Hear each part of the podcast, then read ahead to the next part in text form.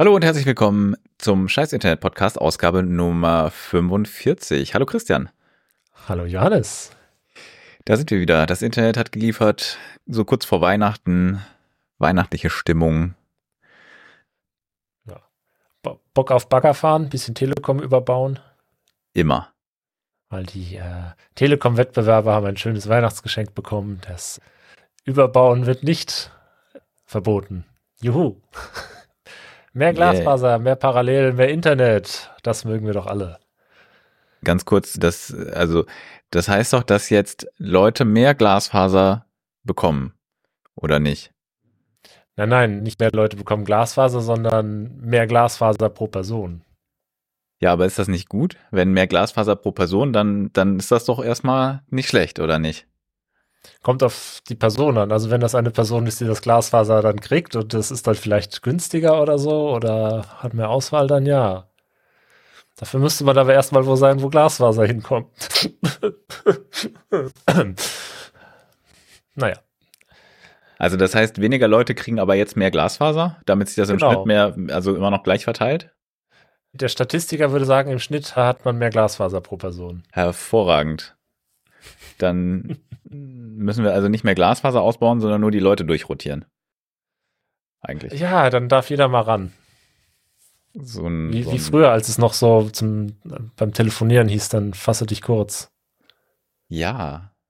Diese ah. tollen Schilder. Ich, ich kann diese, diese Frakturschrift nicht so gut lesen. Für mich steht da Kasse dich kurz. Es kommt einfach alles wieder. Und das ist toll, wenn man diese, diese Newsartikel nebeneinander liest. Zuerst dieser eine, kein Verbot für Glasfaserüberbau und dann kam einen Tag später rund 630.000 Glasfaseranschlüsse vom Bund führen zu Kritik. Ja, der Verkehrsminister, das Verkehrsministerium da irgendwie 3,6 Milliarden Euro ausgegeben hat. Es ist äh, sehr spannend. Also erst ist es zu wenig Glasfaser, aber dann ist es dann doch wieder zu viel. Also so ganz kann man sich dann doch nicht entscheiden. Das heißt, eigentlich brauchen wir ein Sondervermögen Glasfaserausbau oder wie? Ja, eigentlich, also ich meine, Rente ist ja sowieso eigentlich weg, kann man das Geld auch ausgeben oder so, irgendwie so funktioniert das ja. Kann man jetzt eigentlich endlich mal Glasfaser bauen. Das heißt, wenn wir in Rente gehen, sind wir zwar altersarm, aber haben wenigstens schnelles Netflix? Und TikTok. niedrigen Ping in. Netflix gibt's bis dahin doch gar nicht mehr. Netflix hat ja irgendwann einfach alle Serien äh, gekündigt. Anscheinend, die kündigen ja jetzt schon die Serien, die auch gut laufen. Ach so, ach so, okay. Also bis dahin ist einfach, ist das dann Nullflix. Mhm, mh, mh. Also du, du zahlst immer noch für das Abo, aber es gibt halt einfach keine Filme mehr und deswegen so guckst du dann TikTok. Tradition. Aus Langeweile. Ah ja, okay, verstehe. Ja, Abo läuft halt noch, weißt du, wer, also wer kündigt denn ein Abo? Also wenn man das hat, dann hat man das halt. Guter Punkt. Netflix. Das ist ein bisschen wie Letzugo heute sein Geschäftsmodell damit, naja, nicht, nicht, nicht, nicht komplett beschrieben hat, aber sich bei Papa Platte bedankt hat für ein Raid, weil ihm das die ganzen inaktiven Viewer gebracht hatte, die er wiederum für Werbevermarktung ganz gut gebrauchen konnte. weil die die Werbung ausgespielt bekommen, es sie wahrscheinlich nicht stört, weil die wahrscheinlich sowieso schlafen oder sowas und er dann aber einen entsprechenden Boost in, ein, in Werbeeinnahmen äh, verzeichnen kann. Gute alte Win-Win-Win-Situation. Außer für die Werbetreibenden, die armen Werbetreibenden. Hm. Merken die das? Also, ich meine, die wollen ja, dass die Werbung ausgespielt wird, primär. Und das hat ja geklappt. Wurde ja dann irgendwo ausgespielt. Naja, ich meine, das ist doch, ihr, ihr, macht das doch bestimmt alle auch, wenn YouTube auf dem Handy Werbung zeigt, dann sofort Ton aus und weggucken. Ich drehe das immer so weg und zähle dann bis 15, wenn da so, wenn ich so lese, 15 Sekunden oder so. nicht? Ein bisschen, bisschen anstrengend, ich weiß nicht. Ich dachte, also, weil, weil wenn ich das ja sehe, dann gewinnen die ja. Deswegen drehe ich das Handy so weg und zähle bis 15. Ach so, ich verstehe. Schwierige Situation. ich dachte, das macht man so. Ich finde aber die nicht, nicht skippbare Werbung, gut, ich meine, bei Twitch ist sie auch nicht skippbar, aber die nicht skippbare Werbung bei YouTube ist auch irgendwie slightly nervig. Das kommt, jetzt, das, das wirkt doch auch irgendwie so, irgendwo hatte man das doch schon mal, so ein, so ein Format, wo so eine Art Film live irgendwie so läuft und zwischendurch kommt dann so Werbung, die aber nicht, die keinen Knopf hat, um die wegzumachen. Das, äh, irgendwo erkennt man das doch. Also irgendwie haben wir uns komplett im Kreis gedreht mit der Technik. Hm. Naja. Vielleicht erfindet demnächst jemand einen Videorekorder, wo man dann vorspulen kann für, also hm. YouTube-Videos oder so oder für. Und, und, und irgendwann kommt man auf die Idee, die Videos in einer Online-Bibliothek verfügbar zu machen, oder wie? Online-YouTube-Videorekorder oder so. Also der dann die YouTube-Videos aufnimmt, damit ich die dann später nochmal gucken kann. Ohne Werbung, mit so einer automatisierten Funktion, die dir die Werbezeiten raus, rausfiltert und du kannst alle Kanäle gleichzeitig aufnehmen, aber nur, wenn du äh, Premium bist. Hm. Das perfekte Geschäft. Safe wird morgen jemand wahrscheinlich, wahrscheinlich, wahrscheinlich baut es schon jemand im Hintergrund. Irgendjemand, irgendjemand hat eine Startup, Startup-Idee wie viele Leute jetzt wohl Twitch aufnehmen, solange es noch interessanten Inhalt gibt, also jetzt gerade. Hm. Also, was ist deine Einschätzung, wie lange sie das durchhalten mit der neuen uh, Sexual Content Policy? Ach so, ja, weiß ich nicht. Also, ich glaube, die Viewer haben ja jetzt nichts dagegen. Oder? Ja, aber warum war das denn so eingeschränkt? Also, ich denke mal, wahrscheinlich wegen, wegen der Werbeindustrie, oder? Die da total Angst hat, dass die Werbung, diese nicht skippbare auf Twitch, mit Inhalten in, in Kontakt gebracht wird, die halt eben nicht so gut für die, fürs Brand-Image sind. Ich könnte mir vorstellen, ich weiß gar nicht, wie sie das regeln, aber dass, dass sie so bestimmte Stream-Inhaltsarten irgendwie ausnehmen können. Oder? Ich weiß es gar nicht. Stimmt, ah, okay, das könnte natürlich gar nicht mal so knifflig werden, weil die Streamer müssen es ja kennzeichnen. Also die müssen jetzt, da gibt es sogar eine Unterscheidung zwischen Erwachseneninhalten, also oder Spiele für Erwachsene und rein sexuelle Themen. Wobei so richtig Sex halt eben nicht, aber sexuell, also Sexthemen gibt es ja weiterhin nicht. Hm. Also ja. Ich finde ja die Bildunterschrift, äh, nicht die Bildunterschrift, die Artikel, also die Unterüberschrift auf Heise unter dem Titel Twitch weniger prüde kommt dann im Teil der Unterunterschrift Twitch will Frauen seltener bestrafen. Das ist doch eigentlich schon mal, ist doch schon mal ein guter, guter Vor, gutes Vorhaben, würde ich sagen. Der Feminismus hat gewonnen, ja, aber bla bla bla, stets verboten ist es, weibliche Brustwarzen zu zeigen. Das ist auch irgendwie, ich weiß ja nicht. Hm. Ich, ich glaube, die sind immer noch nicht, nicht im modernen Zeitalter angekommen. Also ich finde, das ist irgendwie so. Ist, ist das mittelalterlich? War man im Mittelalter so prüde? Ach, keine Ahnung, bin ich so der Historiker, aber es ist irgendwie, es, es fühlt sich deplatziert, dass diese, diese Plattformen so sind. Ja, das, ich glaube, da, da, also Gut, ich weiß natürlich nicht, wie das wäre, wenn, wenn das jetzt europäische Plattformen wären. Wenn es französische Plattformen wär, wär, wären, wäre das jetzt nicht so ein wesentlicher Fokuspunkt, würde ich mal behaupten. Aber es gibt natürlich noch andere Teile von Europa. Aber gut, in den USA ist ja immer so alles, was, ne, der, das Klischee ist ja, alles, was mit Gewalt ist, zumindest was Computerspiele betrifft, ist in Europa verboten und äh, alles, was mit Sex zu tun hat, in den USA. Das heißt, ein, ein, Shooter mit Strippern ist dann überall verboten. Ja, im Prinzip schon, ja. Außer in Australien oder so. Nein, da ist alles verboten. In Australien ist alles so, äh, in Japan dann, in Japan, genau. Da ist wahrscheinlich alles erlaubt, ja. Ich denke Stimmt, schon. da gab es ja auch, war nicht auch, da gab es irgendwie so, so einen Rape Simulator oder so ähnlich. Oder so. Nee, das hieß irgendwie anders, aber irgendwas in der Richtung. ja. So will es das Klischee zumindest. Ich glaube, das wurde selbst da auch Nee, nee, so weit ging es dann da doch nicht. Zumindest haben sie es irgendwann dann doch vom Markt genommen. Nehmen lassen. Oder bringt er was durch? Egal. Ich glaube, ich bringe ja das durcheinander. Ist ja nur das Klischee zum Glück.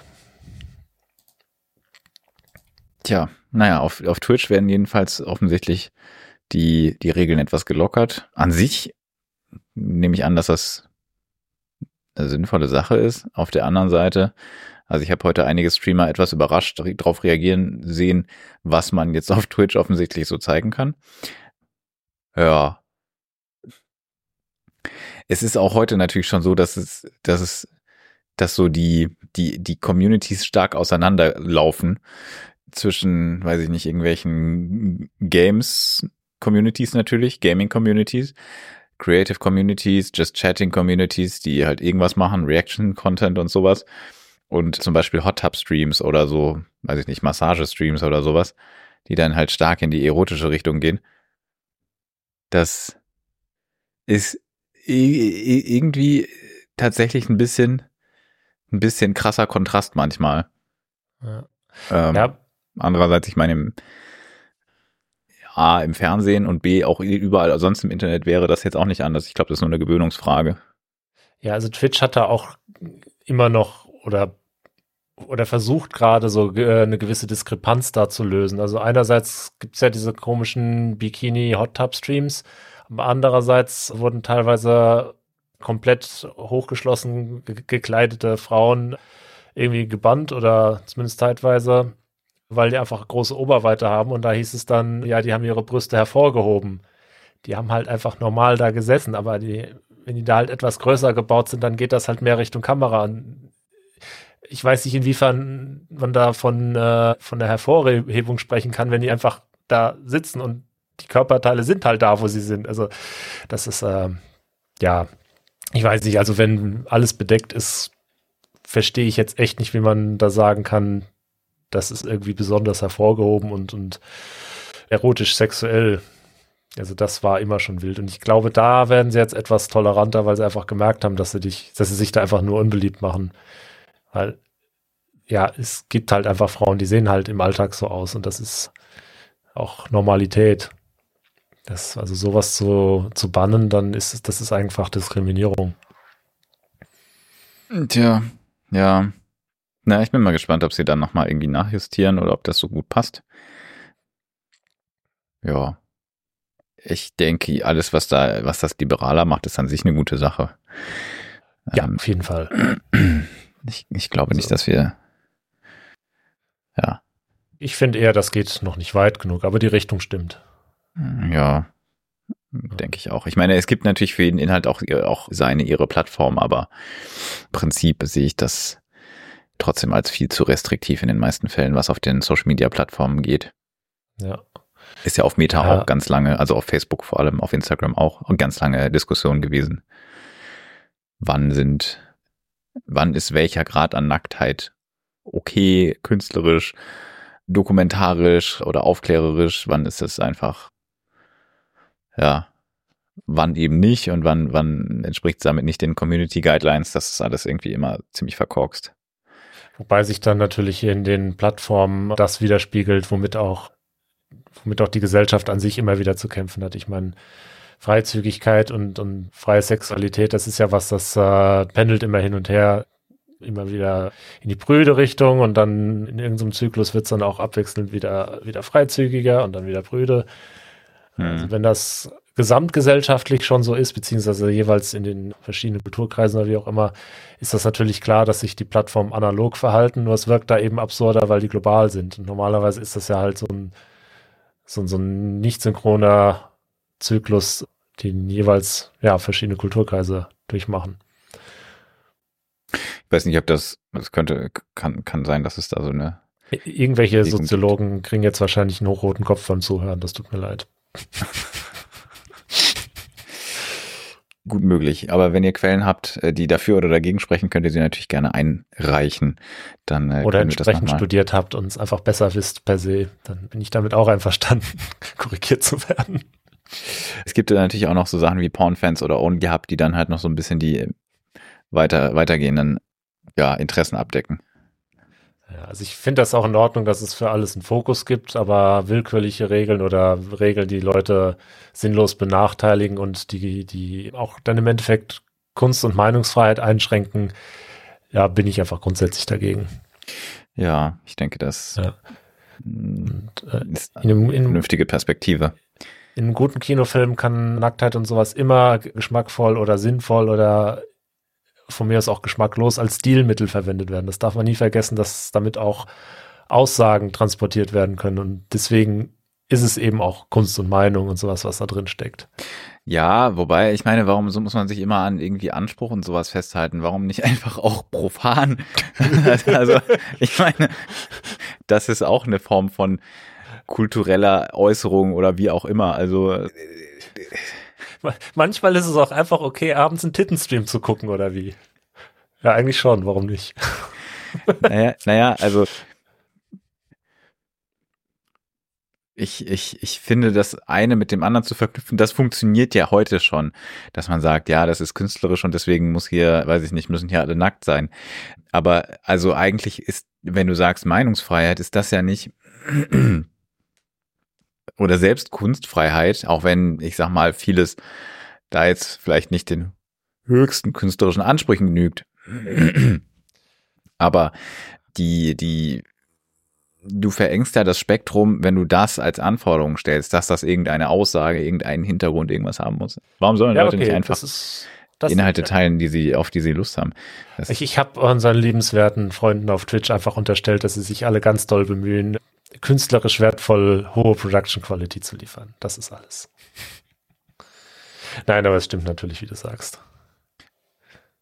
Ja. Das darf man halt auch nicht dann äh, auf, auf diese andere Schiene wieder einschränken. Ja, das wäre auch blöd. Ich, ich, das ist eigentlich eine Sache, die ich, wo ich jetzt äh, auch mal wieder drüber nachgedacht habe, dass ich an, an Twitch schätze, dass es wirklich so Communities für jede, nicht für jede, aber für ganz viele unterschiedliche Arten von Entertainment gibt und auch unterschiedliche Arten von Streamern und damit halt Entertainern.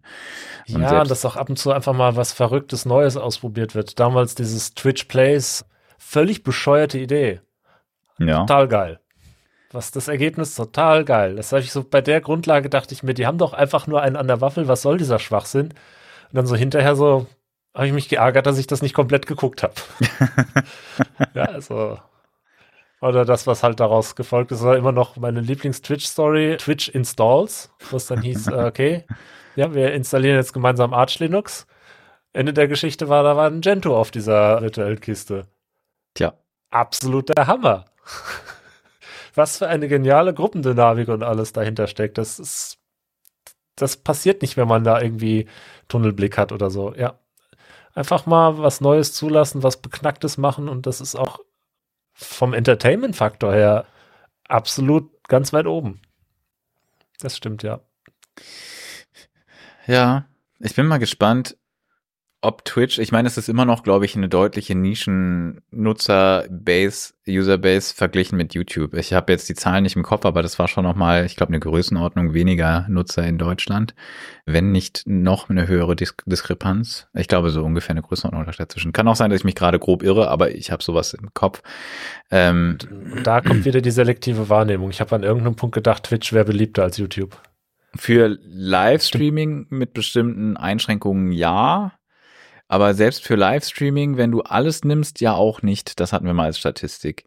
Mhm. Aber wenn du sozusagen die Nutzungs, also oder die Bekanntheit oder auch die Anzahl der Nutzer nimmst, dann ist das, glaube ich, noch sehr, sehr unterschiedlich.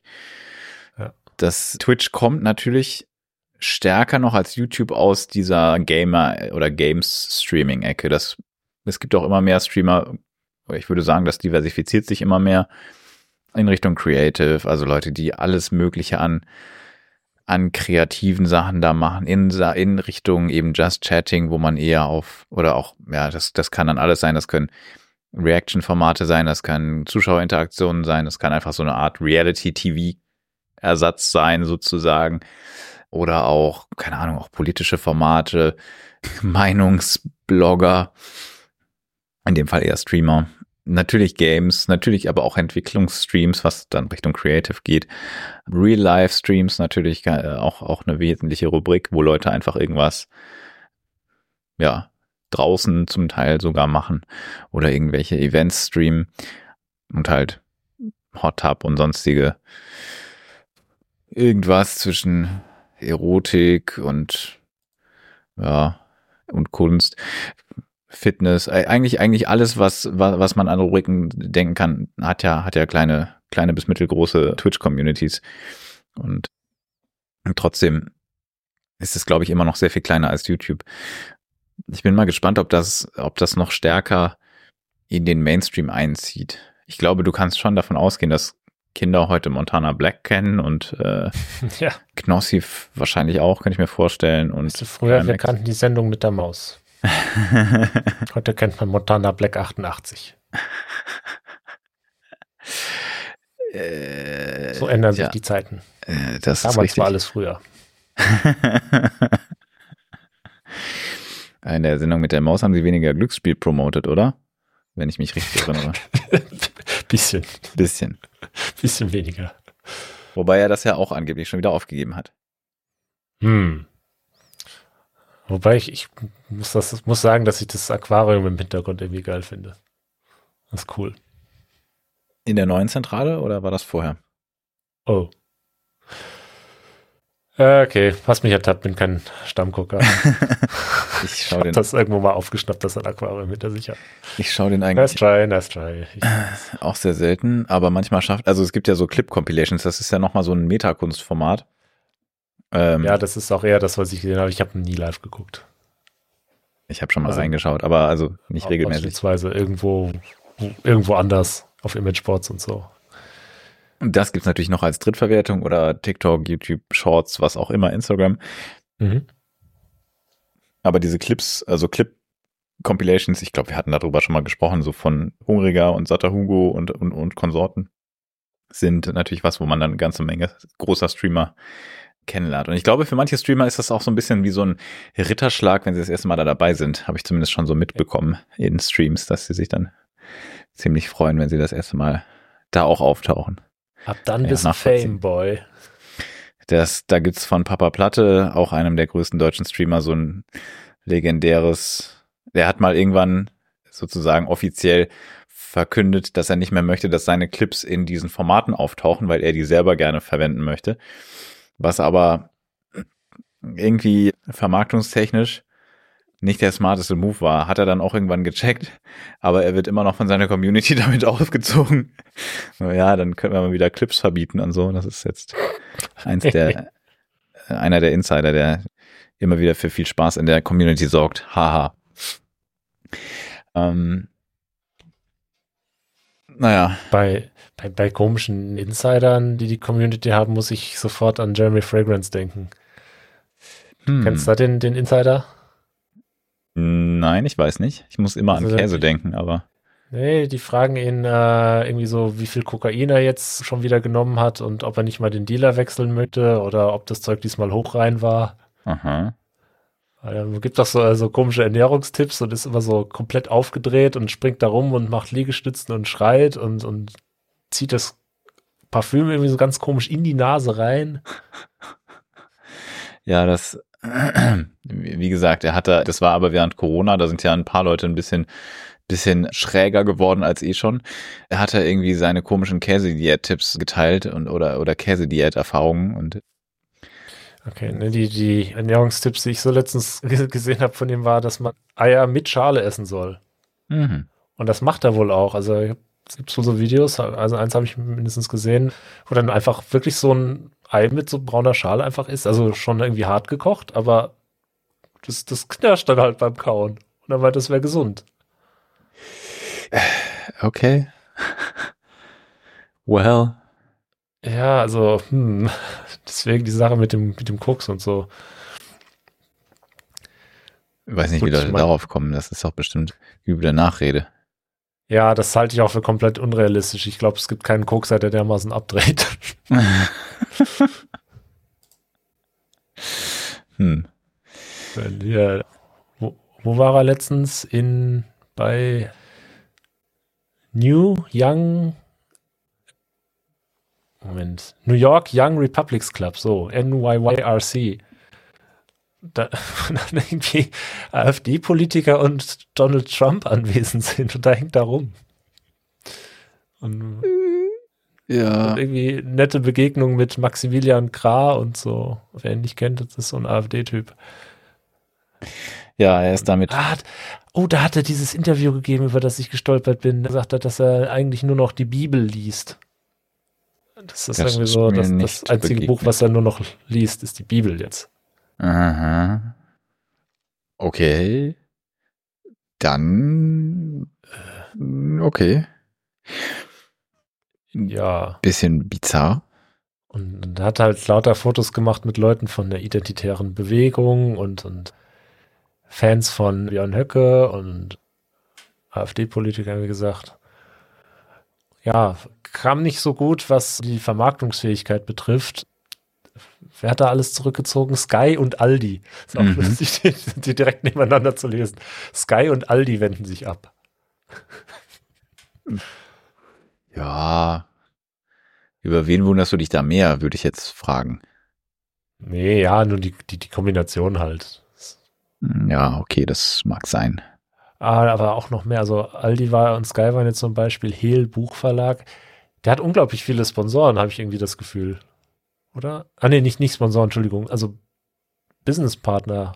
Also Sky hat tatsächlich eine Reality-Doku über den. Also irgendwie. Ich Hm, lebe ja auch ein bisschen hinter Mond, das wusste ich gar nicht, dass das auf Sky läuft. okay, Wie interessant. affig ist das denn? Ja, man ist manchmal überrascht von diesen alten Medien, dass die, was, was die so treiben, abseits des Internets. Also Bei sozusagen Sky, unter Ausschluss, äh, Ausschluss der Öffentlichkeit. Ja, Sky muss man ja auch ein bisschen speziell sein, um das überhaupt mitzukriegen, was da abgeht, habe ich das Gefühl. Wer hat denn überhaupt noch Pay-TV heute? Oder ist das, nee, Ich überlege gerade, das streamt mittlerweile das normaler auch? Ich habe Streamingdienst? keine Ahnung, ehrlich Ah. gesagt. Das könnte sein. das, das waren doch diese komischen Premiere-Nachfolger mit so Knebelverträgen, aber dann irgendwie, oh, also, ist das jetzt einer von diesen 12.000 Streaming-Anbietern, die man zusätzlich zu Netflix braucht, damit man tatsächlich ein paar Filme gucken kann? Ich weiß es nicht. Ich glaube, Oh. du kannst zumindest, ich glaube, es gibt sowas wie Sky Go oder sowas zum Streamen, aber ich weiß nicht, ob das nicht auch immer noch eigentlich so Pay-TV ist mit vielleicht noch immer diesen alten Decoder-Geschichten. Nee, die machen das mittlerweile über Internet. Ah, ja. Wenn du das googles, also ich klicke das jetzt nicht an, weil ich kriege ja meinen Klick, aber auf, Google steht dein Sky-Programm ohne Receiver. Sky Go. Na gut, na Das gut. scheint also mittlerweile online zu sein. Dann ist Ja, fast unser. Thema. Ja, ist tatsächlich ein Internetthema, ist ein Internetanbieter. Aber Schwein gehabt. Jetzt Ups. nicht off-topic geredet. Yes. ah, Na gut. verrückt. Alle verrückt. Einfach alle verrückt. Es ist jedenfalls eine komische, ja, ko komische Entwicklung. Er selber hat sich geäußert, dass er, wenn, dann doch mit der CDU, ja, äh, assoziiert werden wollte oder am ehesten zu denen, also sich, sich wie soll ich sagen, sich mit denen identifizieren würde. Ja, wenn der dann rausfindet, dass sie dieses C gar nicht so genau nehmen, dann würde sich das vielleicht nur mal überlegen. Er scheint ja irgendwie dann, ich weiß jetzt nicht, ob er sich als Fundi-Christen nur präsentiert oder ob er das ernst meint. Oder ob das jetzt, ob er versucht, so ein Image aufzubauen mit diesem präsent hängenden Goldkreuz und so. Oder ob er da, ob er wirklich so drauf ist. Das mir jetzt auch ein bisschen schleierhaft. Naja, muss man mal sehen. Jedenfalls, also der, der, der Vorwurf, dass er halt Selfies mit bekannten rechten Vertretern von, von AfD und ähnlichen Bewegungen gemacht hat, ist jedenfalls erstmal weit rumgekommen im Internet und er hat da wohl auch noch irgendwie irgendwelche, irgendwelche Hinweise auf was ist das, auf irgendeine Organisation von jemandem geteilt und in, in die Kamera gehalten und geteilt. Also nicht einfach nur Selfies gemacht, zumindest laut diesem Hm. Spiegelartikel. Also da muss man auch da, ich meine, wenn so, so wie er immer erscheint, kann das natürlich trotzdem sein, dass er sich das vielleicht gar nicht groß angeschaut hat und einfach nur irgendwie so völlig unkritisch abgekultet. Aber andererseits, ich meine, das Event, wo er war, ist ja auch schon mal ein gewisser Frame, wo man vielleicht wissen sollte, dass man gegebenenfalls auf Leute stößt, die aus deutscher Sicht doch ein bisschen sehr politisch abseitige Ansichten haben. Ja, also so die einzelnen Sachen für sich genommen kann ich, kann ich auch verstehen, so irgendwie Verpeilungsfaktor, weil wenn man in so Reden hört, dann kann man schon zu dem Schluss kommen, der hat ein bisschen, wie sagt man das jetzt, den, den, den Überblick nicht so Alternative. Sicht auf die Realität. Ja, ja, also da wären wir wieder bei der Sache mit dem Koks oder so. Also der wirkt schon ziemlich lost und der versucht ja immer wie so ein, gerne mal wie so ein Philosoph aufzutreten, aber äh, das ist so dieses, äh, hätte er geschwiegen, wäre er Philosoph geblieben. äh, passt da besser. also die, die Aussagen, die dann da kommen, sind schon irgendwie, ja, so, danke für nichts, aber schön, dass du was gesagt hast oder so.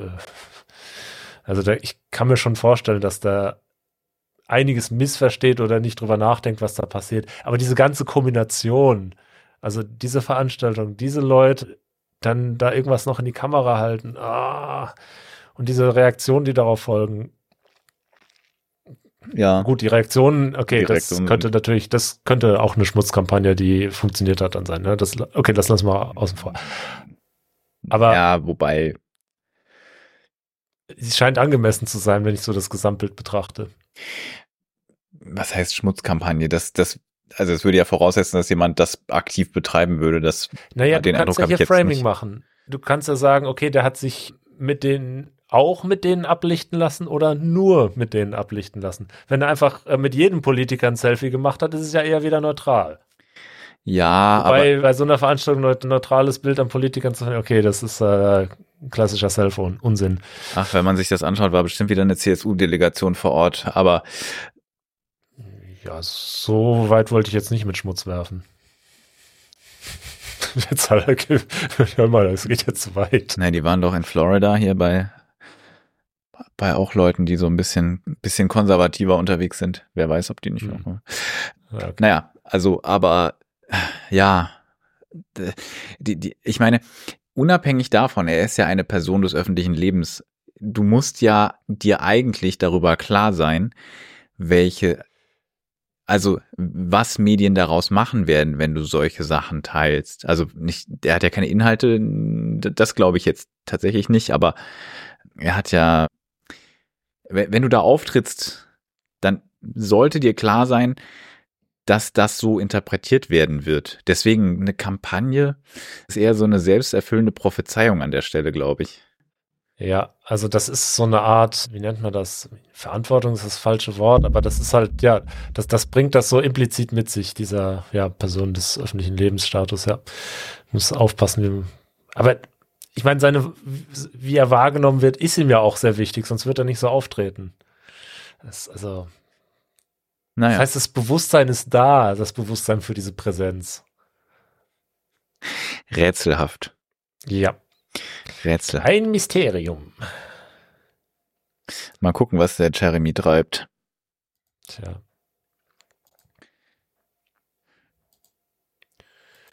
Wieder da ist übrigens wir sind irgendwie jetzt gerade so in der in der Social Social Media Content Creator Bubble unterwegs, habe ich den Eindruck. Wieder da ist Unge, Simon Wiefels. Ich weiß nicht, hatten wir darüber erzählt, dass er weg war, also dass er gesagt hat, ich glaube, wir hatten darüber berichtet, dass er im Mai gesagt hat, er zieht sich erstmal zurück, macht streamt nur noch auf Englisch als VTuber, also das heißt nicht mehr mit Facecam, sondern mit einem hm, ja, Avatar. Ja, ja, das hatten wir erwähnt, ja. Und jetzt ist er offensichtlich wieder da. Er hat sich eine Auszeit, also nicht komplett, aber von den ja, regulären Streams und Inhalten genommen und jetzt scheint er wieder relativ regelmäßig auf Twitch zu streamen. Ich weiß nicht, ich nehme an, er macht auch YouTube-Videos. Ich habe die, die entscheidende Frage ist, wie hat er sich auf Englisch genannt? Weil dieses Unge-Wortspiel funktioniert ja da gar nicht. Ganz anders. Ich weiß aber gerade nicht auswendig wie. Irgendwas mit ganz anders jedenfalls. Ah, schade. Ich dachte, er hätte eine Möglichkeit gefunden, das zu verwurzen. Ver, ver, ver, verwursten. Rake. Raik. Raik? R-A-I-K geschrieben. Hm. Also. Okay. Vielleicht ist da auch ein, ein Wortspielsinn dabei, aber dann wäre mir das unklar. Das ist immer so gemein. Die, die Hater haben ihn genannt ungewaschen. Ach Gott. Ey. Ich glaube, das war auch so in den Anspielungen, der hatte doch so Dreadlocks. Irgendwie, ich meine, er hat, er hat relativ früh sehr viel Reaction-Content gemacht. Ab dem Moment habe ich jetzt nicht mehr sehr viel von ihm geschaut, weil ich das tendenziell einfach nicht so spannend finde. Aber er ist irgendwie, finde ich, jemand, der wenig Angriffsfläche bietet nach meiner Wahrnehmung. Also nicht komplett unkontrovers. Er hat auch ein paar komische Videos gepostet. Aber insgesamt habe ich den Eindruck, er ist relativ breitenkompatibel. Ja, und das mit, mit wenig angegriffen werden und so muss man ja erstmal schaffen, äh, wenn man mit Drachenlord interagiert, weil das hat er ja auch gemacht, ohne dass es für ihn nach hinten losging. Echt? Hatte? W wann war das denn? Habe ich das? War das schon sehr lange her. Okay. war jetzt auch war nicht unbedingt Akademiker-Content, aber viele, die diese Interaktion gewagt haben, haben sich ja damit die Karriere ruiniert und bei ihm ging's gut. Also das hat er, spricht dafür, dass er es geschickt gehandhabt hat. Hm. Interessant, das ist mir Aber gar die haben nicht. sich so ein bisschen gedisst und ja, ist, äh, egal, ist jetzt nicht, äh, nicht der wertvollste Content. Brauchen wir jetzt nicht so. War mir gar nicht, war mir gar nicht, war mir gar nicht Nur, bewusst. nur so eine Beobachtung.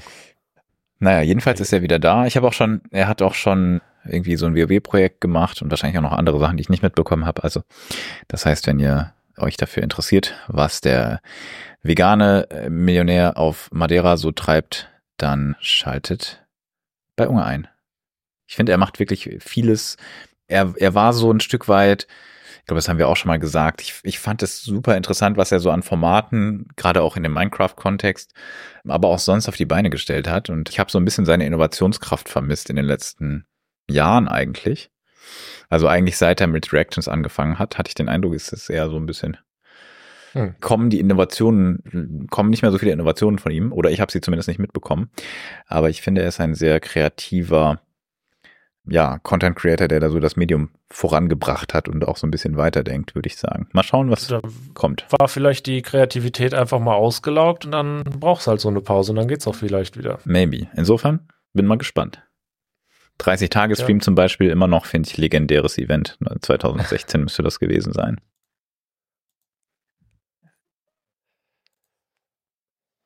Ja. Wollen wir ein bisschen über KI reden? Ich glaube, das ist noch so gerade ein spannender Themenkomplex, weil sich da interessante Dinge bewegen. Das können wir gerne tun. Ja. Ah, womit fangen wir an? Ah, erst erstmal was Absurdes. Und zwar OpenAI, über die haben wir ja schon mal gesprochen, die mit äh, Sam Altman. ChatGPT. Genau. Genau. Die ja zwischendurch mal einen Chef gewechselt haben und so, ne? Genau. Mehrfach. So, aber zwisch, zwischendurch alle paar Jahre mal übertreiben. Das ist jetzt nicht, als würden die das mehrmals pro Woche machen oder so. Oder am Ähm, Wochenende. Am Read Only Friday. ja, also die, die machen ja echt, echt komische Sachen. Nennen sich Open, machen es Closed. Die haben- Wechseln den Chef und haben dann wieder den alten Chef. Die haben doch einfach freitags auf, auf Production gepusht, aber halt CEO-seitig oder, oder nicht. ja. All the way, all the way. Wenn der Force Push zu weit geht. Bis ganz da oben. Also der Rollback war dann ein bisschen kompliziert. Ist das eine Privilege Escalation gewesen? Wir sollten das. Äh, ja, Zurückfahren. Ja, jetzt wird's halt noch absurder. Die haben sich jetzt nämlich einen, einen Businesspartner an Bord geholt und zwar ausgerechnet das Verlagshaus Axel Springer. Ja, Warum, Wir warum kennen- das denn? Was ist das denn jetzt? wir kennen die von so wunderbaren Publikationen wie Politico, Business Insider. Oh, jetzt hast du aber auch die Perlen rausgepickt schon. Ja, die, die, die, die haben sie doch gekauft, damit sie sich irgendwie besser äh, präsentieren können, gerade in den, auf dem amerikanischen Markt. Haben die, die haben aber auch noch irgendwas anderes. Hört zu, glaube ich, haben die noch. Ah, war da nicht noch irgendwas so ein bisschen kontroverseres in dem Portfolio? Äh, äh, äh, Ton. Hm, Ton? Ton oder so ähnlich. Ton? Geruch. Nee, äh, Foto. Ah. Ich komme nicht drauf. Naja. Fe Fefe. Fefe-Layout. das, womit Fefes Blog dann aussieht wie die Bildzeitung. Äh, Ich glaube, Ich glaube, das müssen, müssen wir verlinken. Das ist einer der geilsten Gags der Blogger-Szene. Das ist ziemlich der, witzig. der hostet es ja auch noch selbst. wir machen hier ein bisschen zu advanced Sprünge, wenn wir das, glaube ich, tun. Aber wir verlinken das mal. Also Ja. Fefes Blog sollte man kennen, wenn man im Internet unterwegs ist. Und dann, man kann da ein Custom CSS setzen und dann sieht es aus wie die Bildzeitung. Ja. Gut. Soweit zum Sidetracken. Aber ja, ich habe, muss ich ehrlich sagen, nicht ganz verstanden, was die genau vorhaben.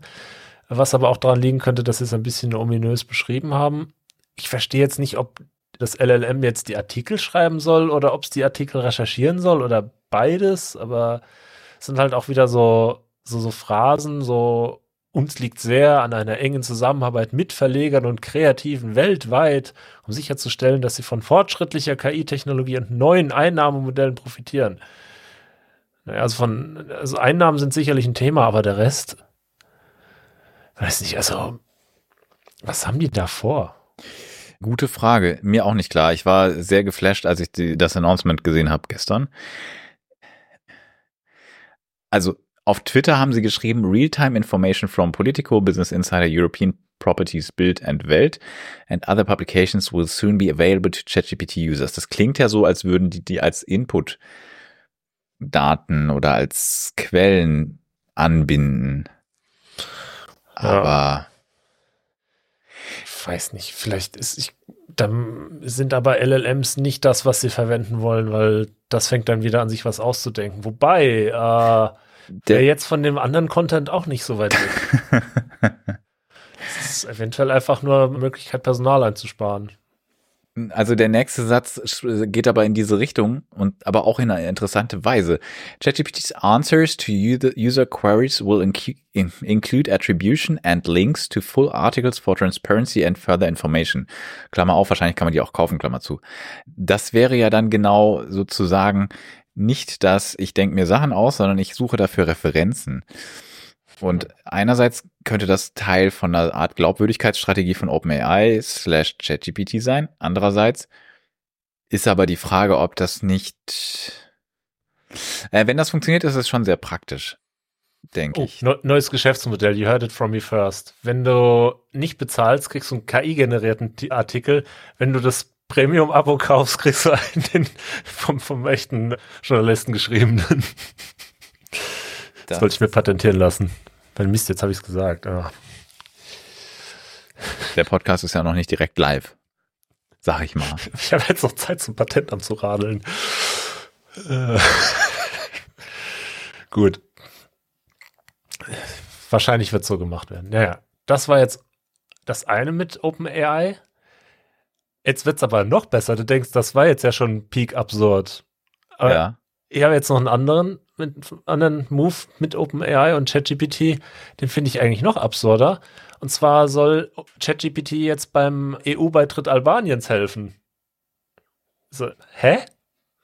Ja. Also, es, es, geht wohl darum, dass sie dann, dass sie da so ein bisschen Papierkram zu erledigen haben, der dann so in die Landessprache, wie spricht man die? Skip? Skip? S-H-Q-I-P? Habe ich noch nie gehört. Ich dachte, das heißt Albanisch, aber. Interessant. Äh, ich, ich mal wieder ein geopolitisches Wissen.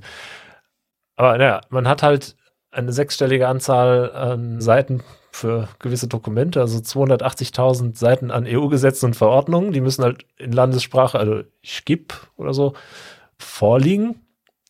Und naja, das von Hand zu übersetzen dauert halt, aber man möchte das halt schneller machen. Also lässt man jetzt das LLM die Übersetzung übernehmen. Ähm, ich weiß ja nicht, weil das hieße, dass an der Stelle, und das denke ich mir jetzt nicht aus, die KI Anwälte ersetzt. Ja, beziehungsweise. Unter anderem. Übersetzer, äh, Übersetzer, Übersetzer ersetzen verstehe ich ja, aber es ersetzt halt auch Anwälte. Das ist, zumindest ist das die Idee. Und da wird es nämlich schon kritisch, weil das heißt ja, eine KI liefert jetzt eine Grundlage für politische und juristische Angelegenheiten. Ich weiß nicht. Es ist, ich bin nicht überzeugt von dieser Idee. Das klingt gefährlich. Und Aber was könnte daran schon schiefgehen? Ja, okay, eigentlich hast du recht. What could go wrong? Ja, interessanter Move. Ich hoffe, das, das liest noch mal jemand drüber mal schauen, vielleicht kriegen wir demnächst ganz neue Gesetze in Albanien. Am Ende machen sie es falsch rum. Wir haben albanische Gesetze dann in der EU. Ja, ich glaube, so rum Negative wird das nicht Positive Prop verwechseln. Sorry, kann man nichts machen. Ich, ja. Äh, verklickt. Maus gerutscht. Ups, wer hat den Adminrechte gegeben? Naja. Adminrechte aufs Parlament oder so. Ja. ja. Und dann noch einen kleinen, wo wir gerade dabei sind. Google hat eine, diese Plattform Vertex AI, und da gibt es einen neuen Bildgenerator Imagen 2. Und ganz toll finde ich den, auch wieder den Subtext von Heide. Googles KI-Bildgenerator Imagen 2 soll realistische Hände und Gesichter beherrschen. In- und Outpainting-Funktionen kommen allerdings erst 2024. Also, ja, wie man hackt jetzt irgendwie anscheinend immer noch drauf rum, dass das mit den Händen manchmal nicht so gut klappt. Aber ganz ehrlich, ich habe jetzt nämlich eine Zeit lang mit Stable Diffusion beschäftigt und wenn die Hände komisch aussehen, macht man es einfach falsch. Also mittlerweile ist das ein gelöstes Problem. Aber vielleicht nicht für Google. Ach so. Ach so, Kontext, äh, ja. Also, ähm, also ich sag mal, KI hat sich mit, äh, Google hat sich mit KI jetzt in den letzten Tagen nicht ausschließlich mit Ruhm bekleckert. Bart war auch schon jetzt nicht das Gelbe vom Ei und Gemini, das, was sie jetzt angekündigt haben, haben sie wohl mit einem, ja, ich sag mal, scheinbar etwas optimierten Video präsentiert. Eieieiei. Aber es war jetzt nicht komplett unrealistisch. Jemand hat es mit GPT-4 nachstellen können. Also hm. insofern technisch geht das schon, halt nur nicht bei Google offensichtlich. Aber also Vielleicht kommen sie da hin. Hätten die einfach Sam Altman schnell eingestellt, dann wäre das Problem vielleicht gelöst. Aber die Chance ist dann wohl vertan worden. Side Note, falls hier gerade auch jemand mit Stable Diffusion beschäftigt und nicht weiß, wie das geht mit den Händen, schaut nach Negative Prompts, Bad Hands und sowas. So als Google-Begriff. So. Public Service Announcement. Und abonniert auch unseren demnächst launchenden Inside KI Podcast für nur 7,99 Euro im Monat. Äh, teilen wir die neuesten Einsichten aus. Nein, sorry, war Spaß. Gar keine Zeit. Wenn ihr, wenn ihr uns genug spendet, können wir uns einfach durch Grafikkarten ersetzen.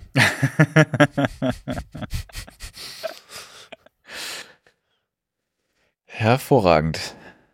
Irgendjemand hat ein, ein, ein Lauterbach-Video, also komplett Deepfake, aber sehr gut und akkurat erstellt, wo er sich in, also vom Tonfall passt es, also die, ne, die Sprache, Sprachmelodie und auch die Sprechweise passt sehr gut zu Lauterbach. Die genaue Wortwahl ist eher ein bisschen ungewöhnlich gewesen. Da hat er NRW-Verbot erteilt. Ich weiß nicht, ob ich das finde, aber es war ziemlich lustig. ähm, aber also ich habe es in einem Stream gesehen und der Streamer hat darauf hingewiesen und nicht zu Unrecht, dass es halt Leute gibt, die das für real halten. Und das macht das Ganze natürlich gefährlich.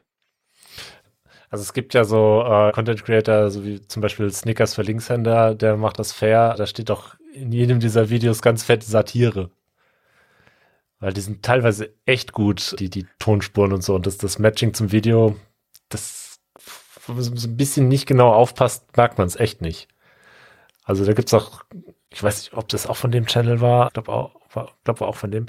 Olaf Scholz, der sich darüber aufregt, dass es hieß, er wäre der unbeliebteste Kanzler und dann immer weiter eskaliert, aber zum Ende merkt, das, merkt man es dann doch, wenn er dann anfängt, das Publikum auf Türkisch zu beschimpfen.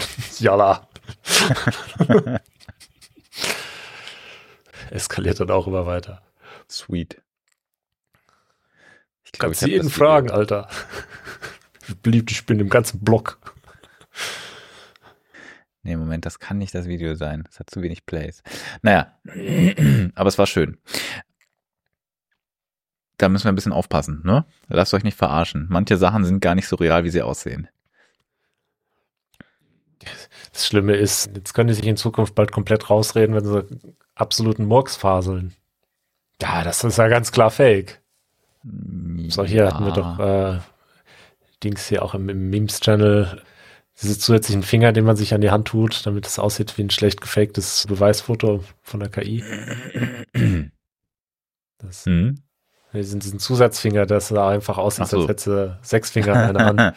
Ach so, das heißt, wenn du irgendwelchen Quatsch verbreitest, dann musst du einfach nur so eine Fingerattrappe noch tragen, damit man überhaupt, damit du abstreiten könntest, dass das ein reales Bild ist.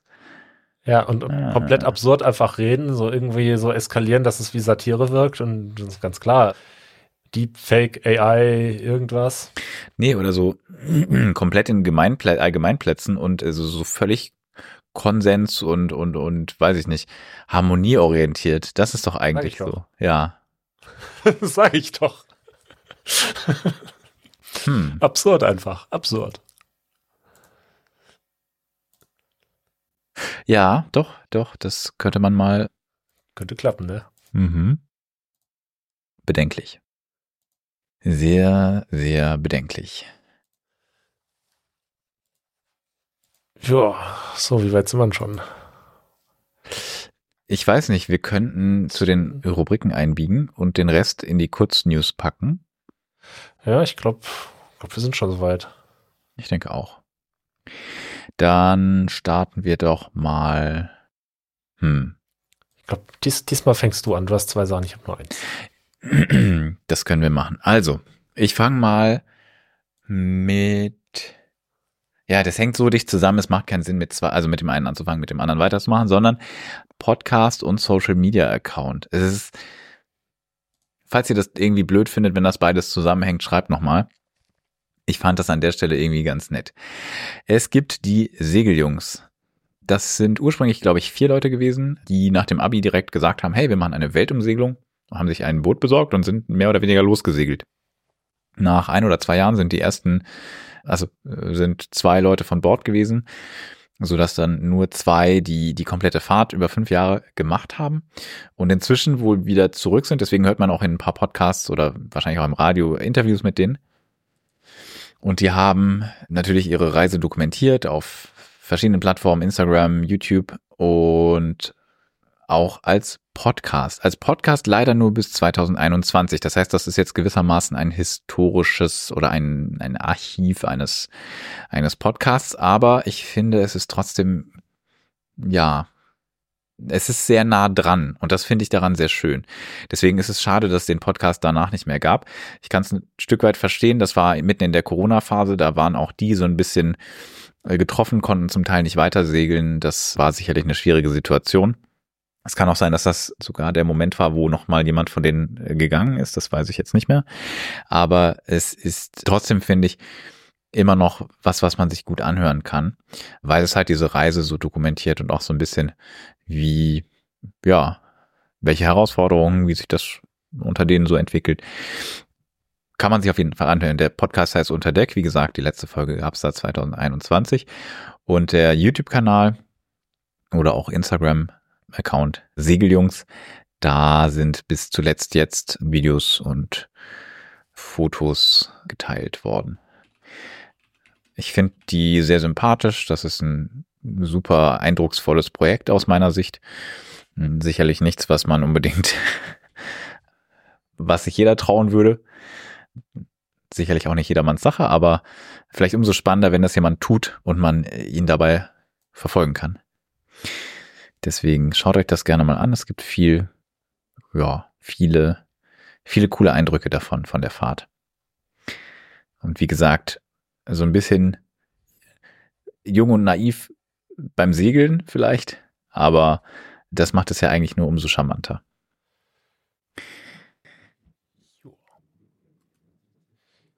Das jetzt, das war jetzt beides, ne? Das war beides, genau. Das, das war, war, der Podcast, äh, der Podcast unter Deck und der Social Media Account, vor allem YouTube Segeljungs. Okay, ich wollte nur sicher gehen, dass ich nicht ins Ohr, äh, ins, ins Ohr falle. Heute Deutsch schwer. Ja, ziemlich useless my German und äh, useless ist auch der Webklassiker, nämlich The Useless Web ist unser Klassiker.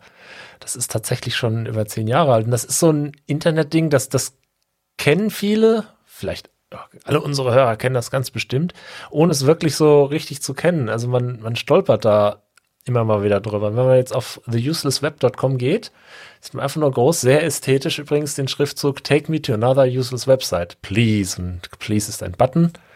Und dann bin ich auf einer useless Webseite. Was kommt diesmal? Ja, Paint Toys, a small playground of creative canvases. Was ist das? Ah ja, einfach Webtool, mit dem ich irgendwie so auf sehr interessante Art Bilder malen kann, so Tintenklecks-mäßig. Und es ist, es ist total faszinierend, diese, die, dieser, dieser Katalog an nutzlosen Webseiten, die aber einen echt stundenlang beschäftigen können. Und auch wenn man dann äh, unten auf den, auf den Namen klickt, Tim Holman, dann kommt man auf tholman.com. Also das ist der, der Macher sozusagen.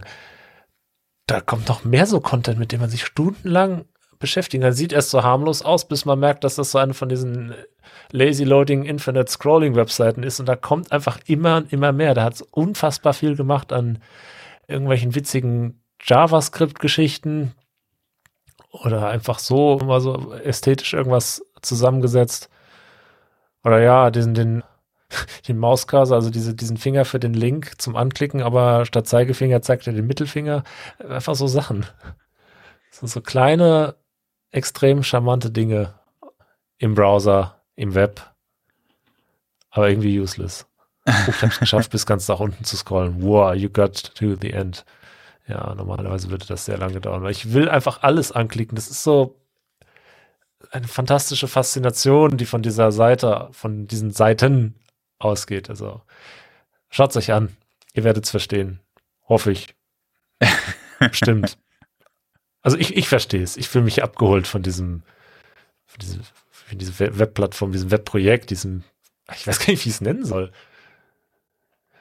Ja, ich, ich lasse das so stehen. Useless Web. Absolut grandios, genialer Klassiker. Sehr schön, sehr schön. Ich finde, es sollte viel mehr nutzlosen Inhalt online geben. Das würde, das würde, glaube ich, vieles besser machen. Wäre das Internet viel brauchbarer. Ja. Oder? Und das meine ich nicht mal ironisch. Also zumindest hätten wir nicht mehr das Problem, dass alles nur noch nach kommerzieller Auswertbarkeit optimiert würde oder darauf hin. Das ist ja, ja. inzwischen sehr, hat ja sehr überhand genommen. Ich habe übrigens schon Kandidaten für unser nächstes, für unseren nächsten Webklassiker. Ich muss dir das mal, ich muss dir das mal nach der, nach der Sendung teilen. Das, das muss natürlich erstmal confidential bleiben. Der frühe Vogel hat Würmer und so. Ja, sehr gut. Gut, dann kommen wir in die Kurz- und Schmerzlos-Rubrik.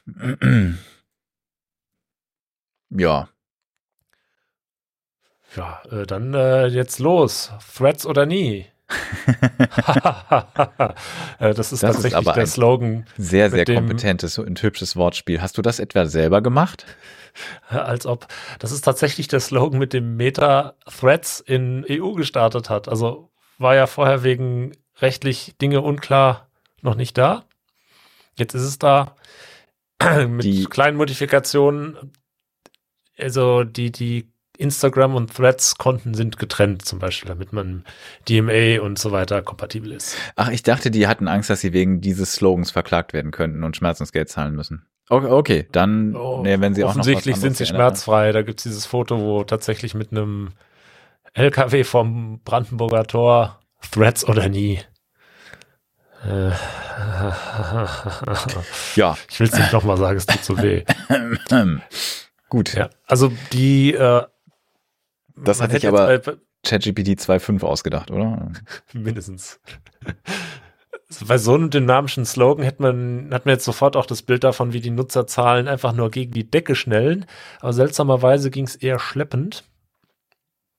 Aber das ist jetzt nicht unbedingt ein schlechtes Zeichen für die Plattform. Zumal, was ich da sehr interessant finde, die spielen mit dem Gedanken, na, wie heißt die API, Wortfindung, mit, mit, mit Blue Sky und Mastodon so.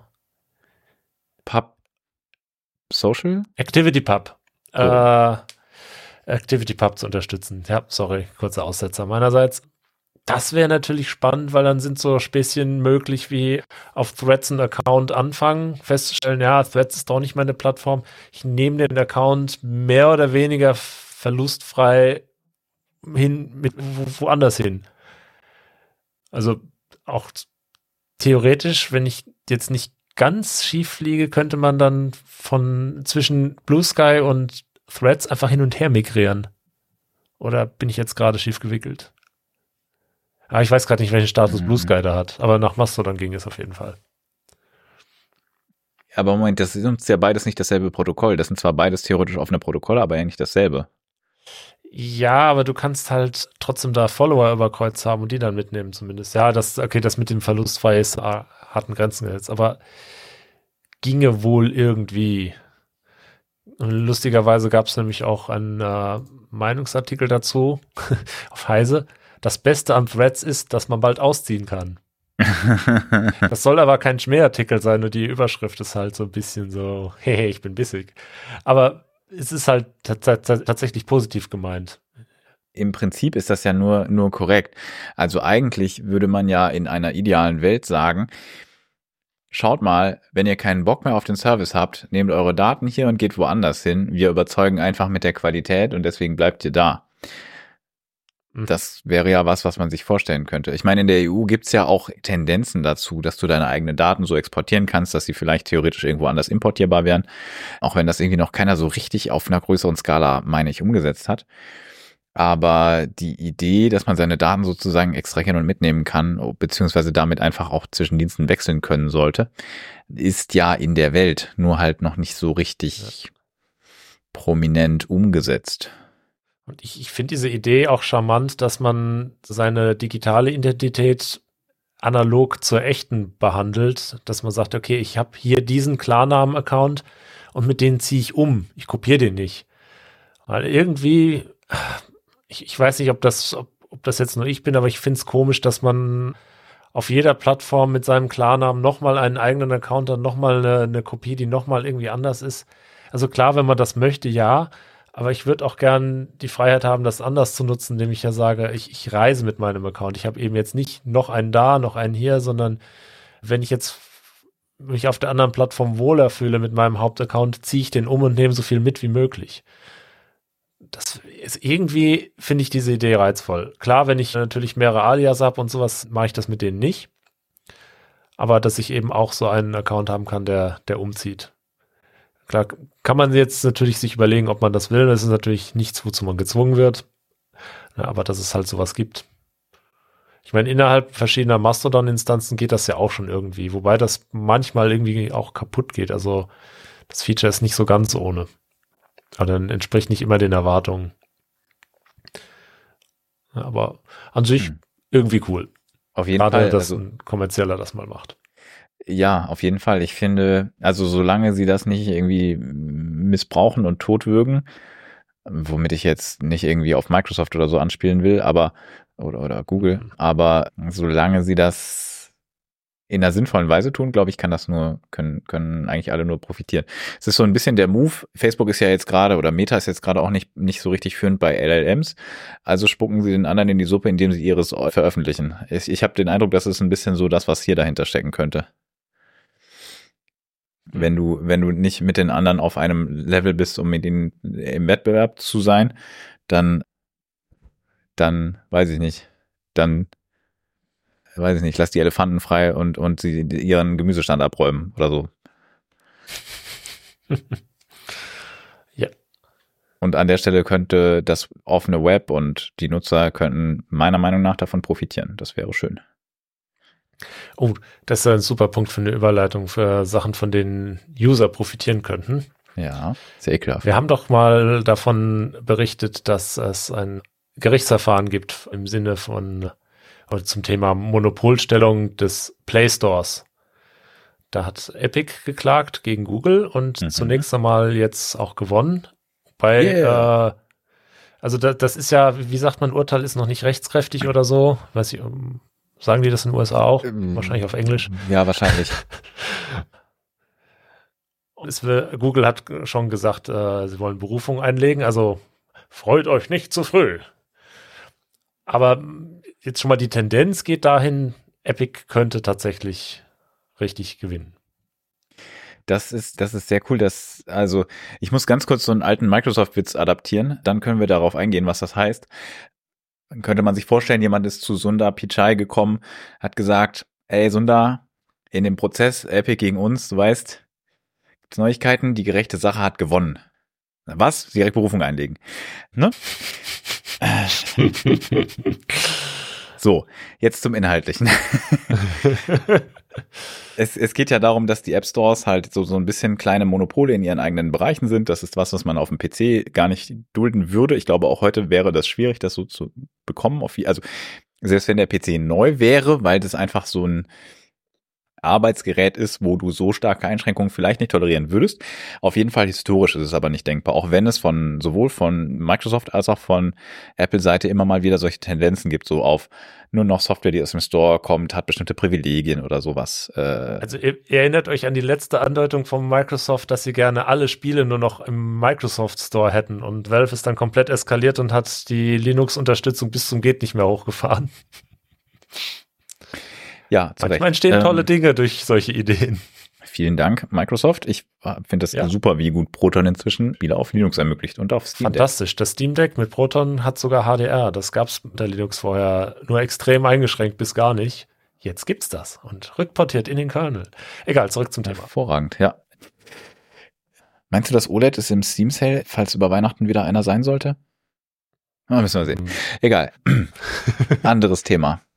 Persönliche Kaufentscheidungen müssen wir nicht im Podcast diskutieren. Also, diese Entscheidung könnte, wie gesagt, sie wird erstmal angefochten werden. Wir müssen also sehen, ob sie bestehen bleibt. Aber diese Entscheidung könnte den, den Wettbewerb möglichen oder erweitern auf der, ja, im Prinzip auf der Android-Plattform. Erstmal, Apple ist natürlich ein bisschen analog. In dem Artikel, den ich dazu gelesen habe, wurde bemerkt, dass das vor demselben Gericht, aber nicht derselben Richterin gegen Apple anders entschieden wurde. Und das ist natürlich ganz interessant, weil das zwar leicht anders gelagert ist, aber dann eigentlich sollte man annehmen, dass Apple fast noch eher zu sanktionieren ist, weil die stärkere Einschränkungen haben. Ja, die, eben. Also und in den USA. Google habe ich ja nur so ein Incentive, einen starken, den Play Store zu benutzen. Bei Apple habe ich gar nicht die Wahl. Ja, also deswegen wundert mich das ein bisschen, aber gut, muss man sehen, wie sich das einrüttelt. Auch bei Apple ist noch keine höchstrichterliche Entscheidung gefallen. Insofern muss das jetzt noch nichts heißen.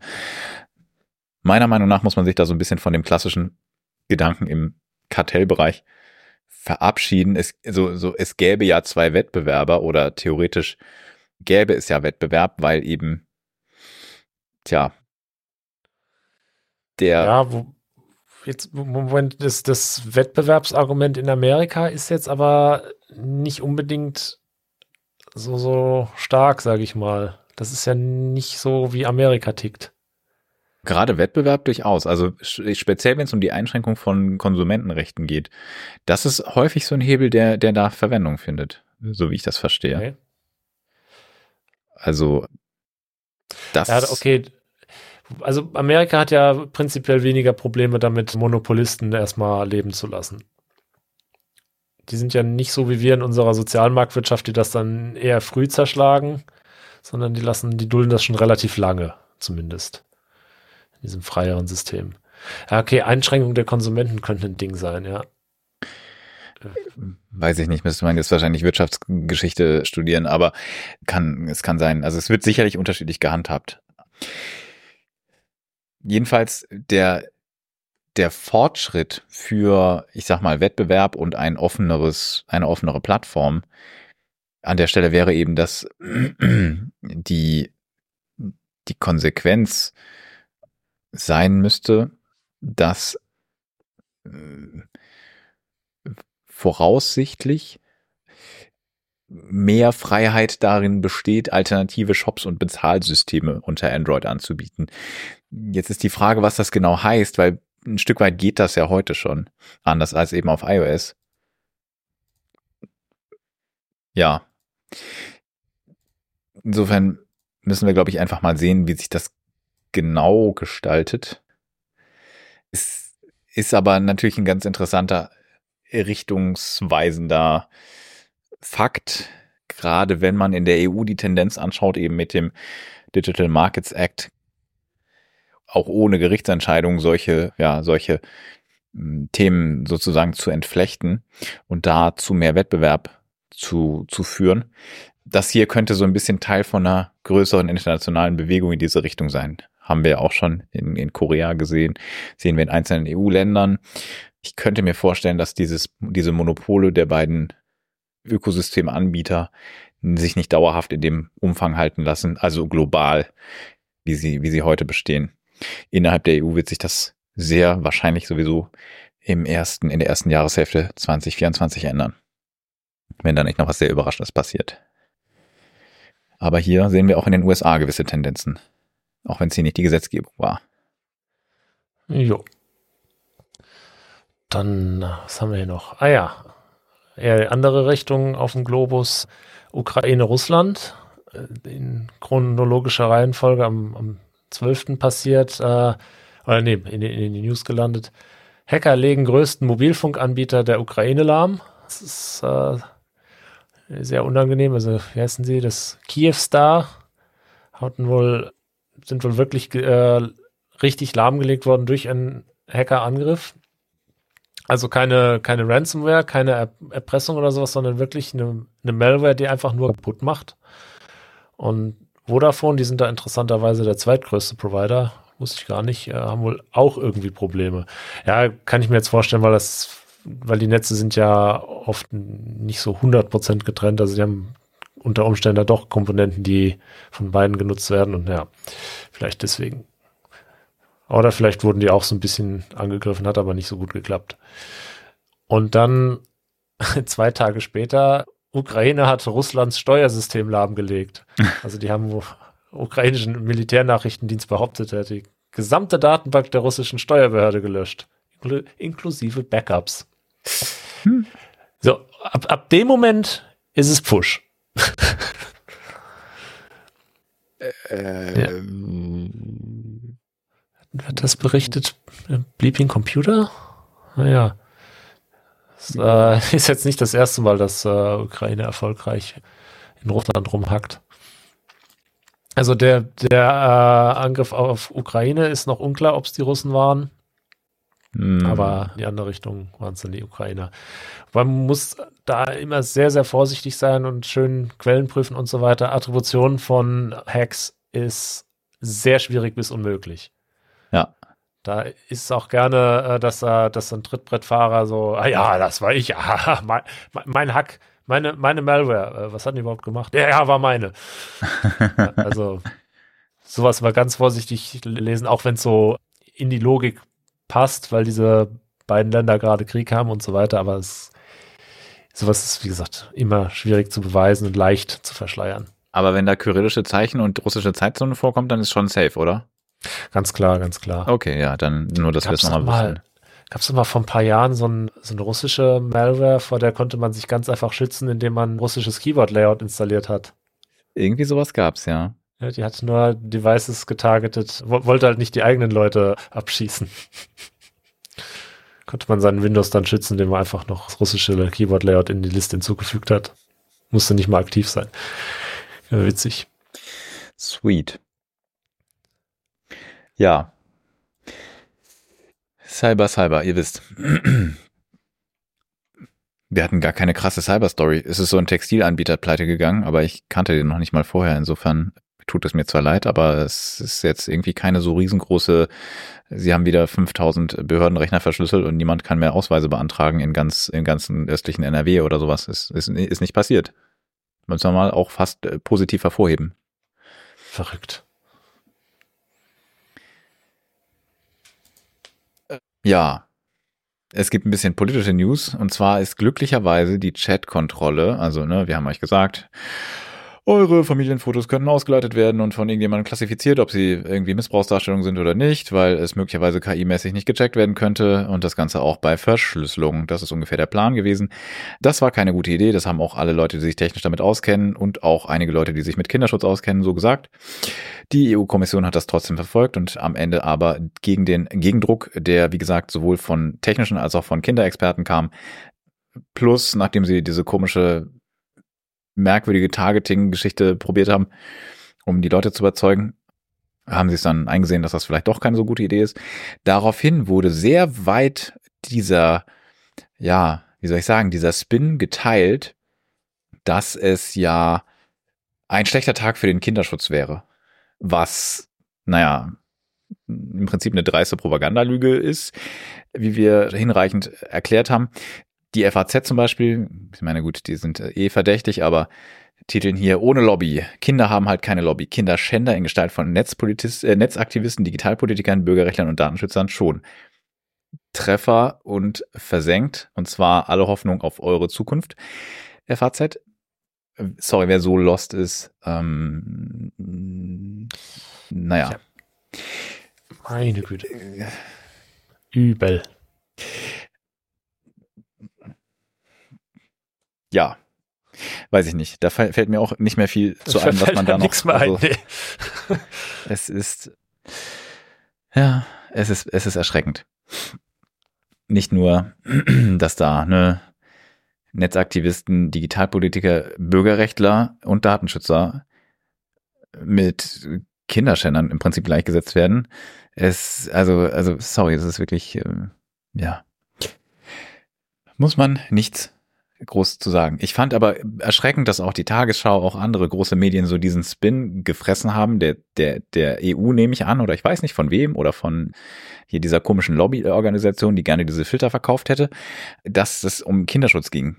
Also natürlich ging es vordergründig um Kinderschutz und vielleicht haben sogar ein paar Leute in dem Prozess das geglaubt, aber letzten Endes, deswegen waren ja die ganzen Techniker nicht dafür, ging es halt darum, einerseits Überwachungsinfrastruktur und gleichzeitig auch eine, eine ja, ein Aufbrechen einer sicheren Verschlüsselung oder einer sicheren Kommunikation für Bürger und Unternehmen herbeizuführen, was, naja, eigentlich unterm Strich für die Sicherheit von Kindern sehr wenig gebracht hätte, dafür halt sehr viel für die Bereitstellung der Überwachungsinfrastruktur und gleichzeitig einen großen Schaden eben bei Bürgerrechten, Datenschutz und auch natürlich ja, Betriebsgeheimnissen von Unternehmen hätte herbeiführen können.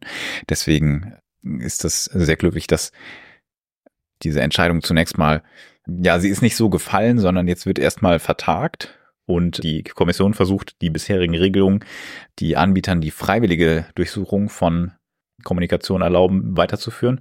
Aber zumindest hat die ist die Tendenz erstmal positiv, dass da keine entsprechende Regelung bisher sich durchsetzen konnte. Wir müssen das aber weiter im Blick behalten. Die Ratspräsidentschaft, glaube ich, ändert sich. Und es steht zu befürchten, dass da weitere Anläufe versucht werden. Unter dem Deckmantel oder unter dem mit dem Feigenblatt Kinderschutz eine Überwachungsinfrastruktur für uns alle zu installieren, die aber dem eigentlichen Zweck fast nicht gerecht wird so dass das eine äh, riesig, ein riesiges Missverhältnis zwischen Kosten an Bürgerrechten und, naja, eben praktisch nicht vorhandenem Nutzen zumindest auf der Seite darstellt. Natürlich dem entsprechenden Nutzen auf Seiten der Anbieter der Zensurinfrastruktur bzw. der Überwachungsinfrastruktur. Aber ich glaube, von denen kann man nicht mal Aktien kaufen. Ja, es gibt noch so Gossip News über den einen der Gründer von Hacking Team. Sagen die dir was? Ja, den Namen habe ich schon mal gehört.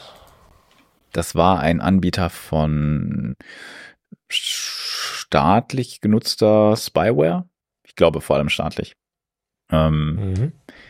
Die, also das Unternehmen Hacking Team hat eben so ja, Überwachungs- und, und Angriffstools für Behörden und offensichtlich auch Unternehmen hergestellt. Wurde auch an Staaten mit zweifelrechter Menschen, äh, zweifelhafter Menschenrechtssituation verkauft, laut diesem Heise-Artikel. Die, das Problem löste sich allerdings in den letzten Jahren schon, weil es ein,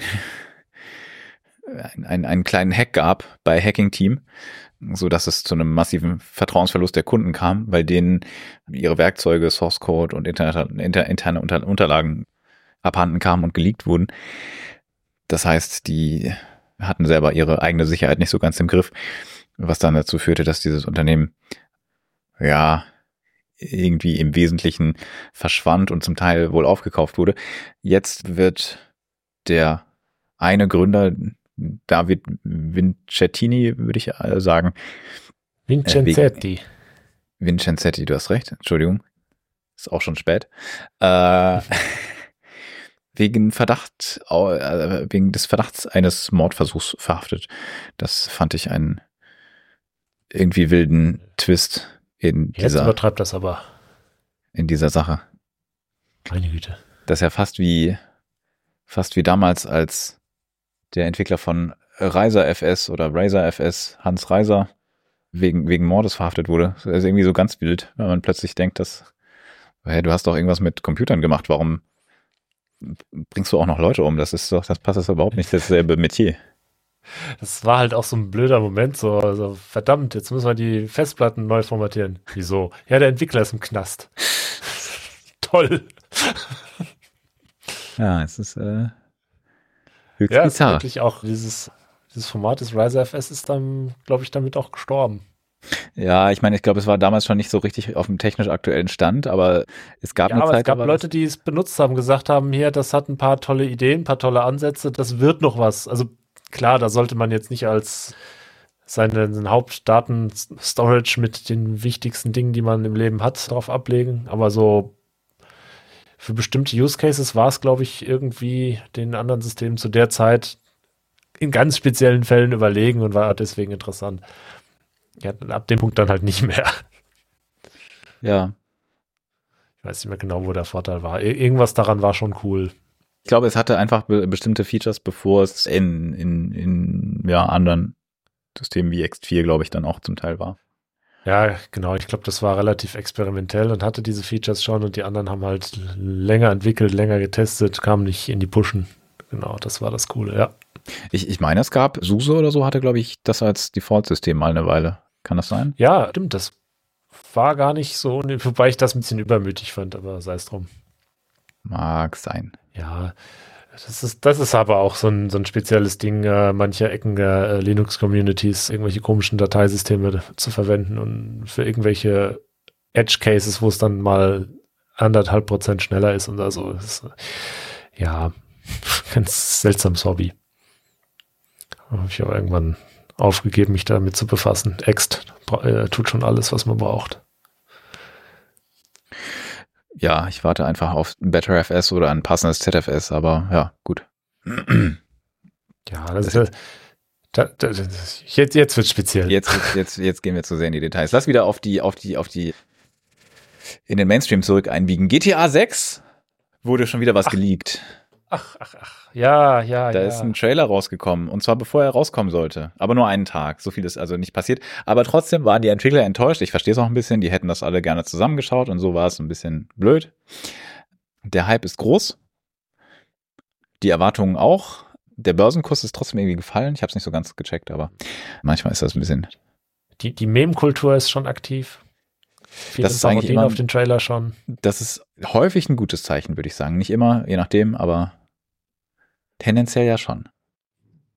Trailer sah jetzt auch irgendwie prinzipiell interessant aus.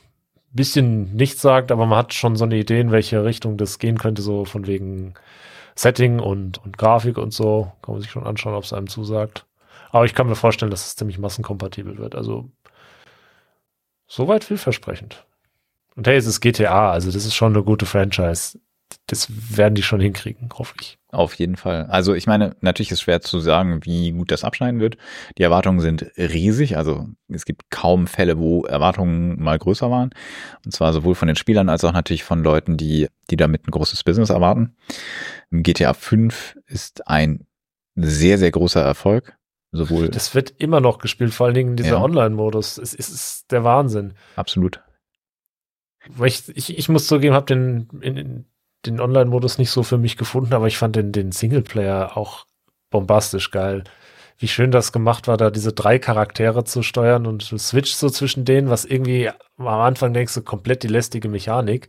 Und die haben es so gemacht, dass das geil ist. Hm. Und dann switcht du rüber zu Trevor, der wacht in irgendeiner Mülltonne auf oder so. Oder kriegt eine Ohrfeige von irgendeiner Frau und du fragst dich, was hat der gemacht in der Zwischenzeit?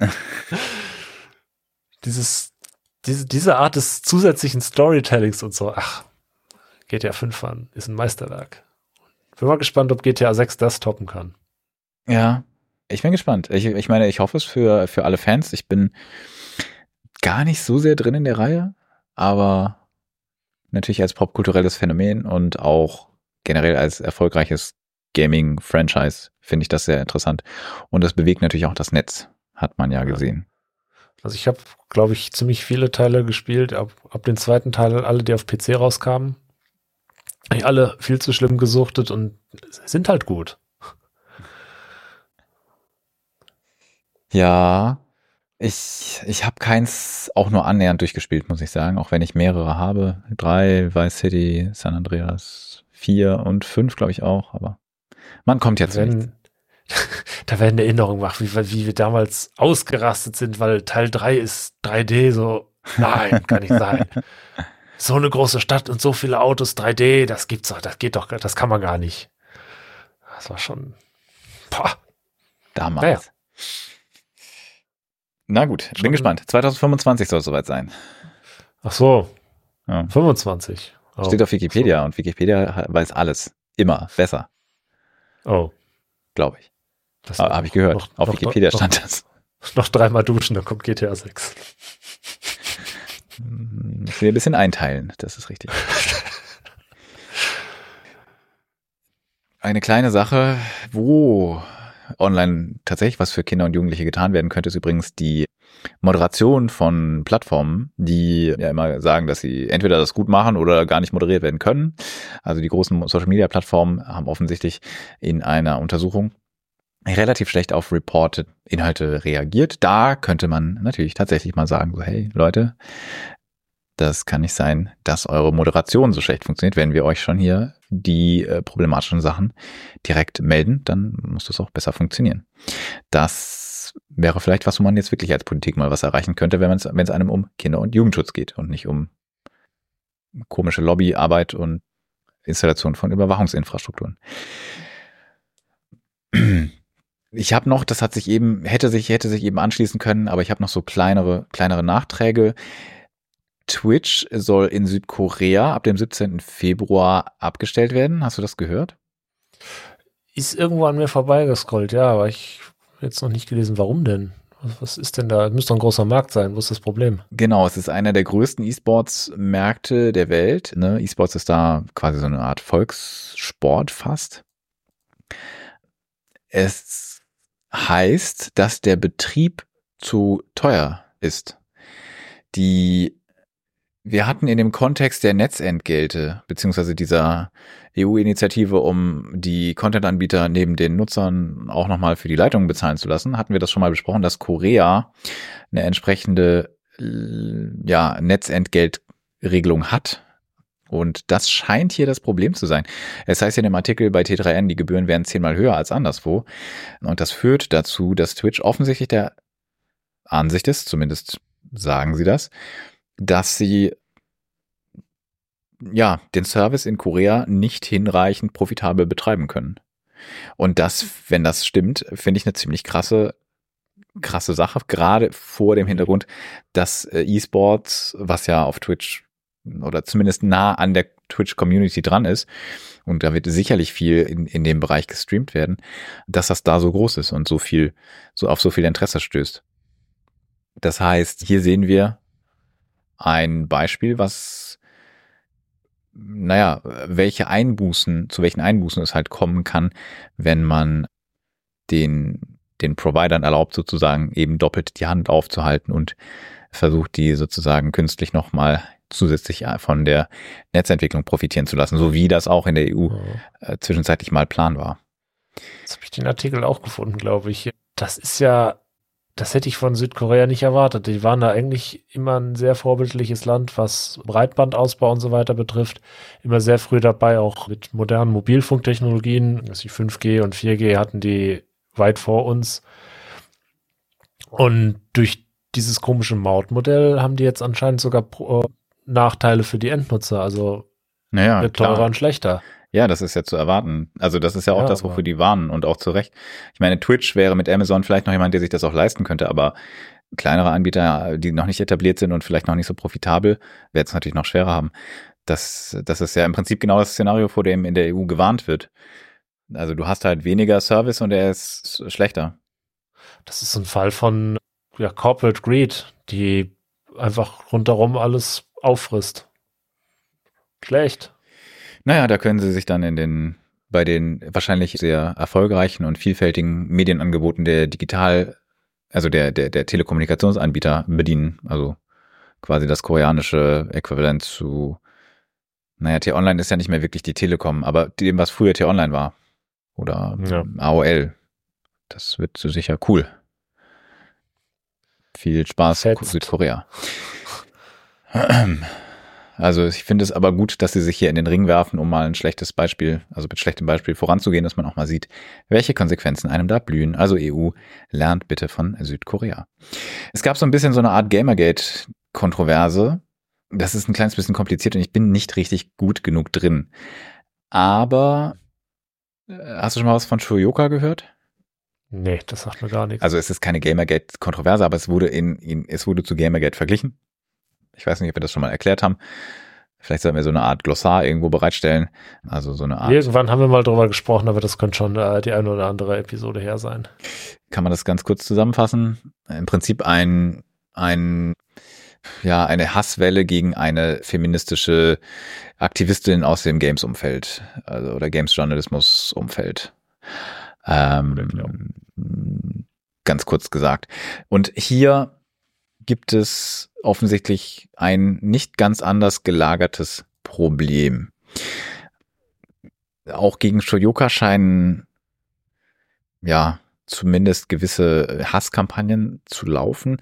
Ich kenne sie eigentlich gar nicht, muss ich sagen. Kriege, habe das eher nur so über indirekte äh, Berichterstattung mitbekommen. Und ja, also sie, sie, sie äußert offensichtlich relativ ähm, klare, klare Meinung zu ja, Themen wie Transphobie und bezieht Haltung gegen Diskriminierung. Und zumindest heißt es hier, dass sowas offensichtlich ja Gegenwind Gegenwind provoziert. Man hat das im April gesehen, da wurde sie als Spielerin des Jahres vom Deutschen Computerspielpreis ausgezeichnet und da gab es dann viele Angriffe, die gesagt haben, na, sie ist ja gar nicht so eine Gamerin, sie spielt ja gar nicht so viel und sie würde sich ja so viel politisch äußern und wäre halt gar keine sozusagen richtige Gamerin. Das heißt, das, das wurde da so ein bisschen abgesprochen. Das war schon was, wo, wo diese Kontroverse so ein bisschen erkennbar war, vielleicht in einer breiteren Audience. Und es gab dann wohl in den Folgemonaten immer wieder ja so kleinere und mittelgroße Kontroversen von Reaction-YouTubern und Streamern, die die, die Sache am Köcheln gehalten haben. Dann gibt's irgendwelche ja Vorwürfe, die so, so offensichtlich ein bisschen unhaltbar sind, dann, dann wird hier über reaktionäre, ja, YouTuber und Streamer, die, die hier eben Teil dieser Hasswelle sein sollen, gesprochen. Und jetzt eben im Anfang, Anfang Dezember hat ein vielleicht einen neuen Höhepunkt dabei gegeben. Da gab es einen Tweet von KuchenTV, ey Shoyoka, deine Tränen sind mein Gleitgel, der ist ein bisschen rumgereicht worden. Da merkt man vielleicht, welche, welche Tonalität da ja, zur Anwendung kommt. Und es ist schwierig. Ich, ich habe gerade kurz geschaut, ich hatte das noch nicht abgedatet, das Thema, aber offensichtlich hat sich das in den letzten Tagen nochmal weiterentwickelt. Jetzt gibt es ja News, dass Leute gesperrt wurden.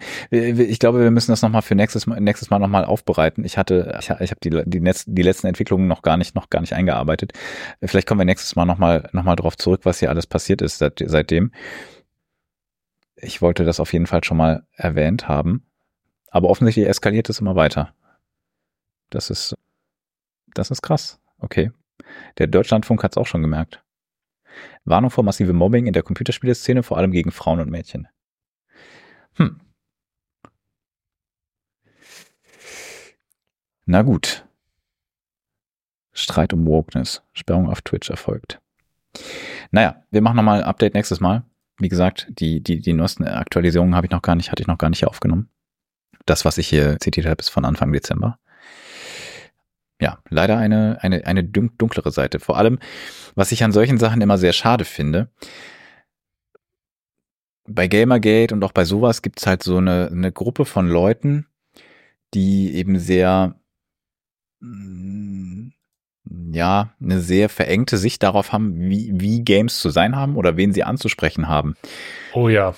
Und das ist total furchtbar. Ich weiß nicht, das, wie kann man so sein? Sorry.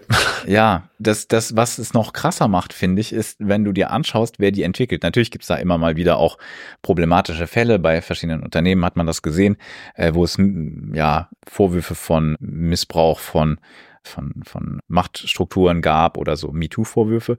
Aber im Allgemeinen, so wie ich die Branche wahrnehme und wie äh, man das ganz oft sieht, ist es eigentlich eine sehr diverse und auch eine sehr aufgeschlossene und fortschrittliche Branche von den Leuten, die da arbeiten. Also wie gesagt, außer halt in einzelnen, in, in einzelnen Fällen. Das heißt, die Anbieter des Mediums sind da eigentlich ganz weit weg von den Leuten, die das halt auf diese, auf diese negative Weise und auf diese einengende und auch diskriminierende Weise interpretieren. Und deswegen ist es eigentlich umso erschreckender, dass die äh, sich da so, so legitimiert fühlen können, überhaupt diese, diese diskriminierende Haltung zu verbreiten. Das ist also, ja, ja sehr schade. Ich hoffe, dass, es, dass sich das mal, mal weiterentwickelt. Aber es ist insofern sicherlich gut, wenn darauf auch mal ein bisschen, ein bisschen breitere Öffentlichkeit aufmerksam wird. Dass, ja, unter anderem, dass Frauen und Mädchen als Gamerinnen oft nicht so richtig ernst genommen werden. Also ich habe auch Fälle gelesen, wo jemand meinte, ja, sie, sie ist eigentlich nie im Chat aktiv, also weder Voice Chat sowieso nicht, aber auch nicht im, äh, im geschriebenen Chat, wenn sie in Multiplayer spielen, also wenn sie Multiplayer-Spiele spielt, weil sie äh, da immer frauenfeindliche Kommentare äh, bekommt, wenn die, die Mitspieler merken, dass sie eben eine Frau ist. Solche Sachen sind, sind wirklich, also gibt es wirklich, finden auch weiterhin leider statt. Und das ist also wirklich ein, ein Problem. Und das sollte, sollte sich dringend verbessern. Allerdings. Da müssen wir alle ein bisschen auf unsere Mitspieler achten. Es gab noch ein klein, kleine, kleine technische, kleines technisches, kleiner technischer Hinweis. Google Drive hatte ein kleines, ein kleines Datenverlustproblem. Ähm, oh, oh. Ich weiß nicht, ob du es gehört hast. Das, Wissen wir nicht, nee. Nee. Ich, es, ja, es hat vielleicht keine so großen Runden gemacht, weil es aber auch glücklicherweise sich darauf beschränkte, wenn man den die dazu passende Desktop-Anwendung, ich, ich weiß gerade gar nicht, wie die heißt, benutzt hat, und zwar in einer bestimmten Version. Dann sind offensichtlich, ich bin mir nicht sicher, ob sie wirklich gelöscht waren oder ob sie nur nicht sichtbar wurden, aber dann sind, konnte es passieren, dass Änderungen, ich glaube, ab Mai 2023 erstmal einfach verschwunden waren. Und dann kursierten so Anleitungen dafür, wie man das möglicherweise wiederherstellen kann. Mein letzter Stand war aber, dass nicht ganz klar ist, dass das wirklich alles immer noch da ist. Da ja. You had one job, one job. Ja, es ist ziemlich erstaunlich, dass Google sowas passieren können soll, weil das natürlich ein massiver Vertrauensverlust für Google Drive sein müsste eigentlich. Insofern wundert es mich ein bisschen, dass es nicht größer ist. Vielleicht haben sie es auch inzwischen komplett gelöst bekommen. Das, was ich vor ein paar Tagen drüber gelesen habe, war so, ja, es gibt ein, ein, ein, Tool oder einen Weg, wie man Dinge wiederbekommt, aber das wären nur Sachen, die eh lokal gecached wären und es wäre nicht wirklich aus dem, aus dem, aus dem Cloud Drive. Ja, ich war beruhigt zu erfahren, dass es halt nur Leute betraf, die, die dieses, diese Desktop-Anwendung nutzen, denn das tue ich nicht. Wenn ihr das nicht tut, dann seid ihr wahrscheinlich auch safe. Ansonsten ist es ja ärgerlich bis sehr, sehr problematisch. Wir teilen hier eine, einen Link zu einem Bericht, wie es angeblich oder wie man gegebenenfalls Daten wiederherstellen können soll. Es betrifft die Version 84 von der, dieser Desktop-Version von, von, von Google Drive. Ja, naja, Umgekehrt, wie gesagt, wenn ihr die Desktop-Version nicht verwendet habt, dann solltet ihr nicht betroffen sein. Das fand ich eine ganz beruhigende News zu erfahren. Ja, und dann ist Sigil 2 erschienen. Ich, ah, ich weiß nicht, ja, ob wir es, ja, aber ich finde es, ich meine, wir haben letztes Mal John Romero so empfohlen. Fanboy hier. Ein bisschen und, und den, den Stream am 10.12. empfohlen. Davon ist inzwischen übrigens auch eine Aufzeichnung auf YouTube online. Können wir verlinken. 30 Jahre Doom. Das war sicherlich ein sehr prägendes Spiel, damals Anfang der 90er, vor 30 Jahren. Ich und, fand die Diskussion sehr interessant, also ja, kann man sich ruhig ansehen. Auf jeden Fall. Schlimm, die, die Animation da im Hintergrund, dieser Loop, der ja, hat mich ein bisschen kirre gemacht. Aber ja, ist halt typisch Twitch. Ja, ich, ich hätte, ich hätte, ich hätte gerne den noch, noch sehr viel länger zugehört. Ich hoffe, dass es nochmal eine Wiederaufnahme davon gibt also John Carmack und John Romero zusammen in der, im Gespräch über Doom, also über das originale Doom und so die Schritte, die dahin geführt haben und was danach passierte.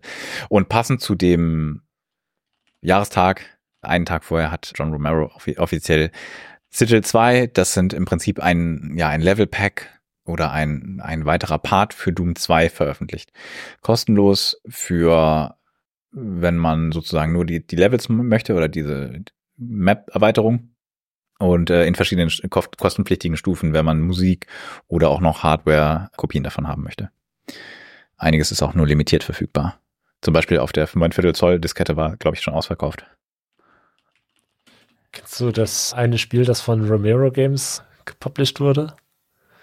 Oder wie hieß es denn? Meinst du dieses, das ist oh, Moment, ein RTS-Game, äh, oder? Ja, die, die haben noch ein paar mehr, aber das, eine, eins fand ich besonders toll, 2017, Gunman Taco Truck. Nein, das kenne ich nicht. so drüber gestolpert. Das hat sein Sohn programmiert und er hat ihm das oh. mal eben beigebracht, wie es geht und dann hat er das gemacht und dann haben wir es veröffentlicht, so ungefähr. Sweet, okay. Nein, das kannte ich noch ja. nicht. Donovan heißt der Sohn. Hübsch. Richtiges Familienunternehmen. Ja. Und Romero Games besteht aus. Ich glaube, seine Frau ist da auch engagiert. Zumindest ist die, meine ich, in, in den Chats zum Teil dabei. Ja, John Romero, Brenda Romero. Fertig. Und halt offensichtlich hilft dann der Sohn. Das ist schon irgendwie cool. Sehr hübsch, sehr hübsch. Okay, da die, den, den schreibt man so Dangerous Dave in the Deserted Pirates Hideout HD. Kenne ich gar nicht. Gunman Taco Truck, wie gesagt. Ein Apocalyptic Roguelike ist das. super cool. Retro. Ja, natürlich Sigil, Sigil 2, Empire of Sin. Auch irgendwie hm. wild. Und gecancelt Blackroom. Irgendwie, hm. Aber die haben angekündigt, dass sie einen AAA-Titel machen mit Unreal Engine. mit Unreal Engine.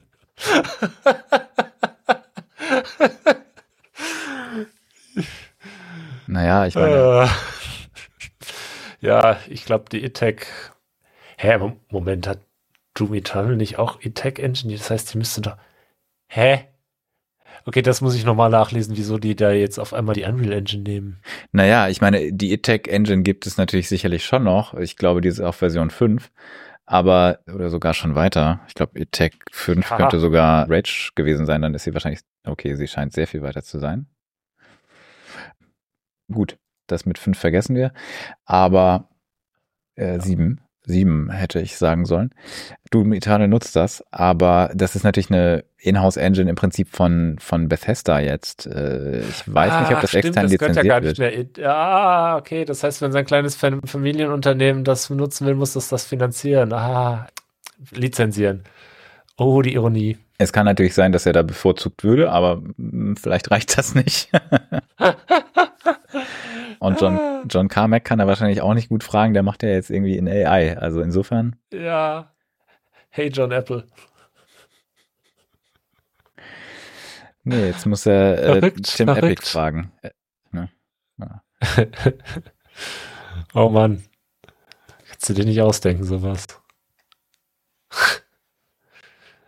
naja. Ja. Äh, Attack 7 wird tatsächlich nur von Doom Eternal genutzt. Hat er, die hatten auch mal mehr Marktdurchdringung mit ihrem Zeug. Ja, wie gesagt, ich glaube, das wird. Ich weiß nicht, ob das groß lizenziert wird. Ich meine nicht so richtig. Mit, mittlerweile nicht mehr, anscheinend, offensichtlich. Äh, war das schon mal mehr? Die Tech 6 ging auch irgendwie nur Doom und Wolfenstein, weil die 5, die war ja. Moment, hatte eigentlich auch nur Rage. Huch. Oh, das mache ich schon lange nicht mehr. Jetzt habe ich auch was dazu gelernt, weil die, die vierte, die war schon ein bisschen mehr verbreitet. Welche war das denn? Eine war doch total. Die dritte war es. Die Drei. hat eine lange Liste von Spielen, die da mitgemacht wurde. Okay, ich bin halt auf dem Stand von 1999 bis 2010, ja, sorry. ja, also Tech 3 kam 2005. Nee, als letztes Release war 2005. Ja, aber das ist so. Okay. Das ist so meine Lieblingsära von Spielen, offensichtlich. Ja. E-Tech 4 war Doom 3 Engine. Okay, krass. Das war dann schon 2003 oder 2. Ja, impressive. Ja. Wir schweifen Ach, ja. ja, ganz furchtbar. Wir sollten allmählich zum Ende kommen. Ich habe übrigens im Nachgang des, der letzten Sendung eine gebrauchte Fassung von Lego Insel 2 bestellt, weil das kannte ich noch gar nicht. ah, schön. Ja, Und äh, falls ihr noch, noch fragwürdige Spieleempfehlungen von Leuten hören möchtet, die früher mal richtig groß im Geschäft waren, dann schaut euch mal Colossal Cave von Cygnus Entertainment auf Steam an. Aha. Wir sagen nicht viel mehr dazu. Das ist von, ich glaube, von Ken und Roberta Williams. Zumindest von Ken. Vielleicht müssen wir da mal irgendwann drauf eingehen. Aber wir sind ja kein Games-Podcast. So, das äh, wäre es von meiner Seite. Falls wir in irgendeinem Jahresrückblick bei euch auf dieser Spotify, Apple Music, wo auch immer in eurer Podcast-App auftauchen, dann schickt uns einen Screenshot, wären wir super stolz. Oh ja, unbedingt, unbedingt. Das wäre so krass. Würden wir uns äh, ausdrucken und an sämtliche Wände tapezieren. Das wäre nice. Das Okay, das wäre wiederum ziemlich psychedelisch, aber ja. Ah, okay, ich habe vielleicht ganz, ganz vielleicht habe ich Podcast Ehrenwort oder so ähnlich. Leicht übertrieben könnte sein, aber also wir würden uns natürlich sehr freuen, falls das der Wenn uns ist. jemand eine Tapete mit diesem Screenshot zuschicken will. äh, sind ja genau wäre das wäre wäre vielleicht ein bisschen weird. Ähm, Jetzt WhatsApp am Ende hört uns irgendwie in einen Tapetendrucker zu. Ja. Wir danken auf jeden Fall euch für die Aufmerksamkeit. Empfehlt uns weiter, wenn ihr andere Leute kennt, die sich auf diese Weise mit dem Internet auseinandersetzen wollen, sollten oder tun. Vielen Dank für die Unterstützung auf Steady. Wenn ihr uns unterstützen möchtet, natürlich stellt euch das gerne auch offen. Jetzt ist demnächst Weihnachten, die Zeit des Schenkens und ne, da wir uns dann nicht exakt an dem Tag sehen, könnt ihr jederzeit auch ein Abo einfach abschließen, wenn ihr denn mögt. Aber nur, wenn ihr möchtet. In diesem Sinne, habt eine gute Zeit, habt eine schöne Adventszeit, habt eine, ein frohes Fest. Wir hören uns erst wieder danach. Lasst das Internet ganz. Lasst vielleicht über Weihnachten noch ein bisschen die Finger davon. Dann haben wir es ein bisschen einfacher mit der Vorbereitung und ihr habt vielleicht eine ruhigere Zeit mit Family, Freunden oder dem diesjährigen Teil von Zelda, falls ihr es noch nicht durch habt. Ja, habe ich was vergessen? Nö, ich glaube, das wäre es dann schon wieder. Gut, dann bis zum nächsten Mal. Macht's gut. Und tschüss.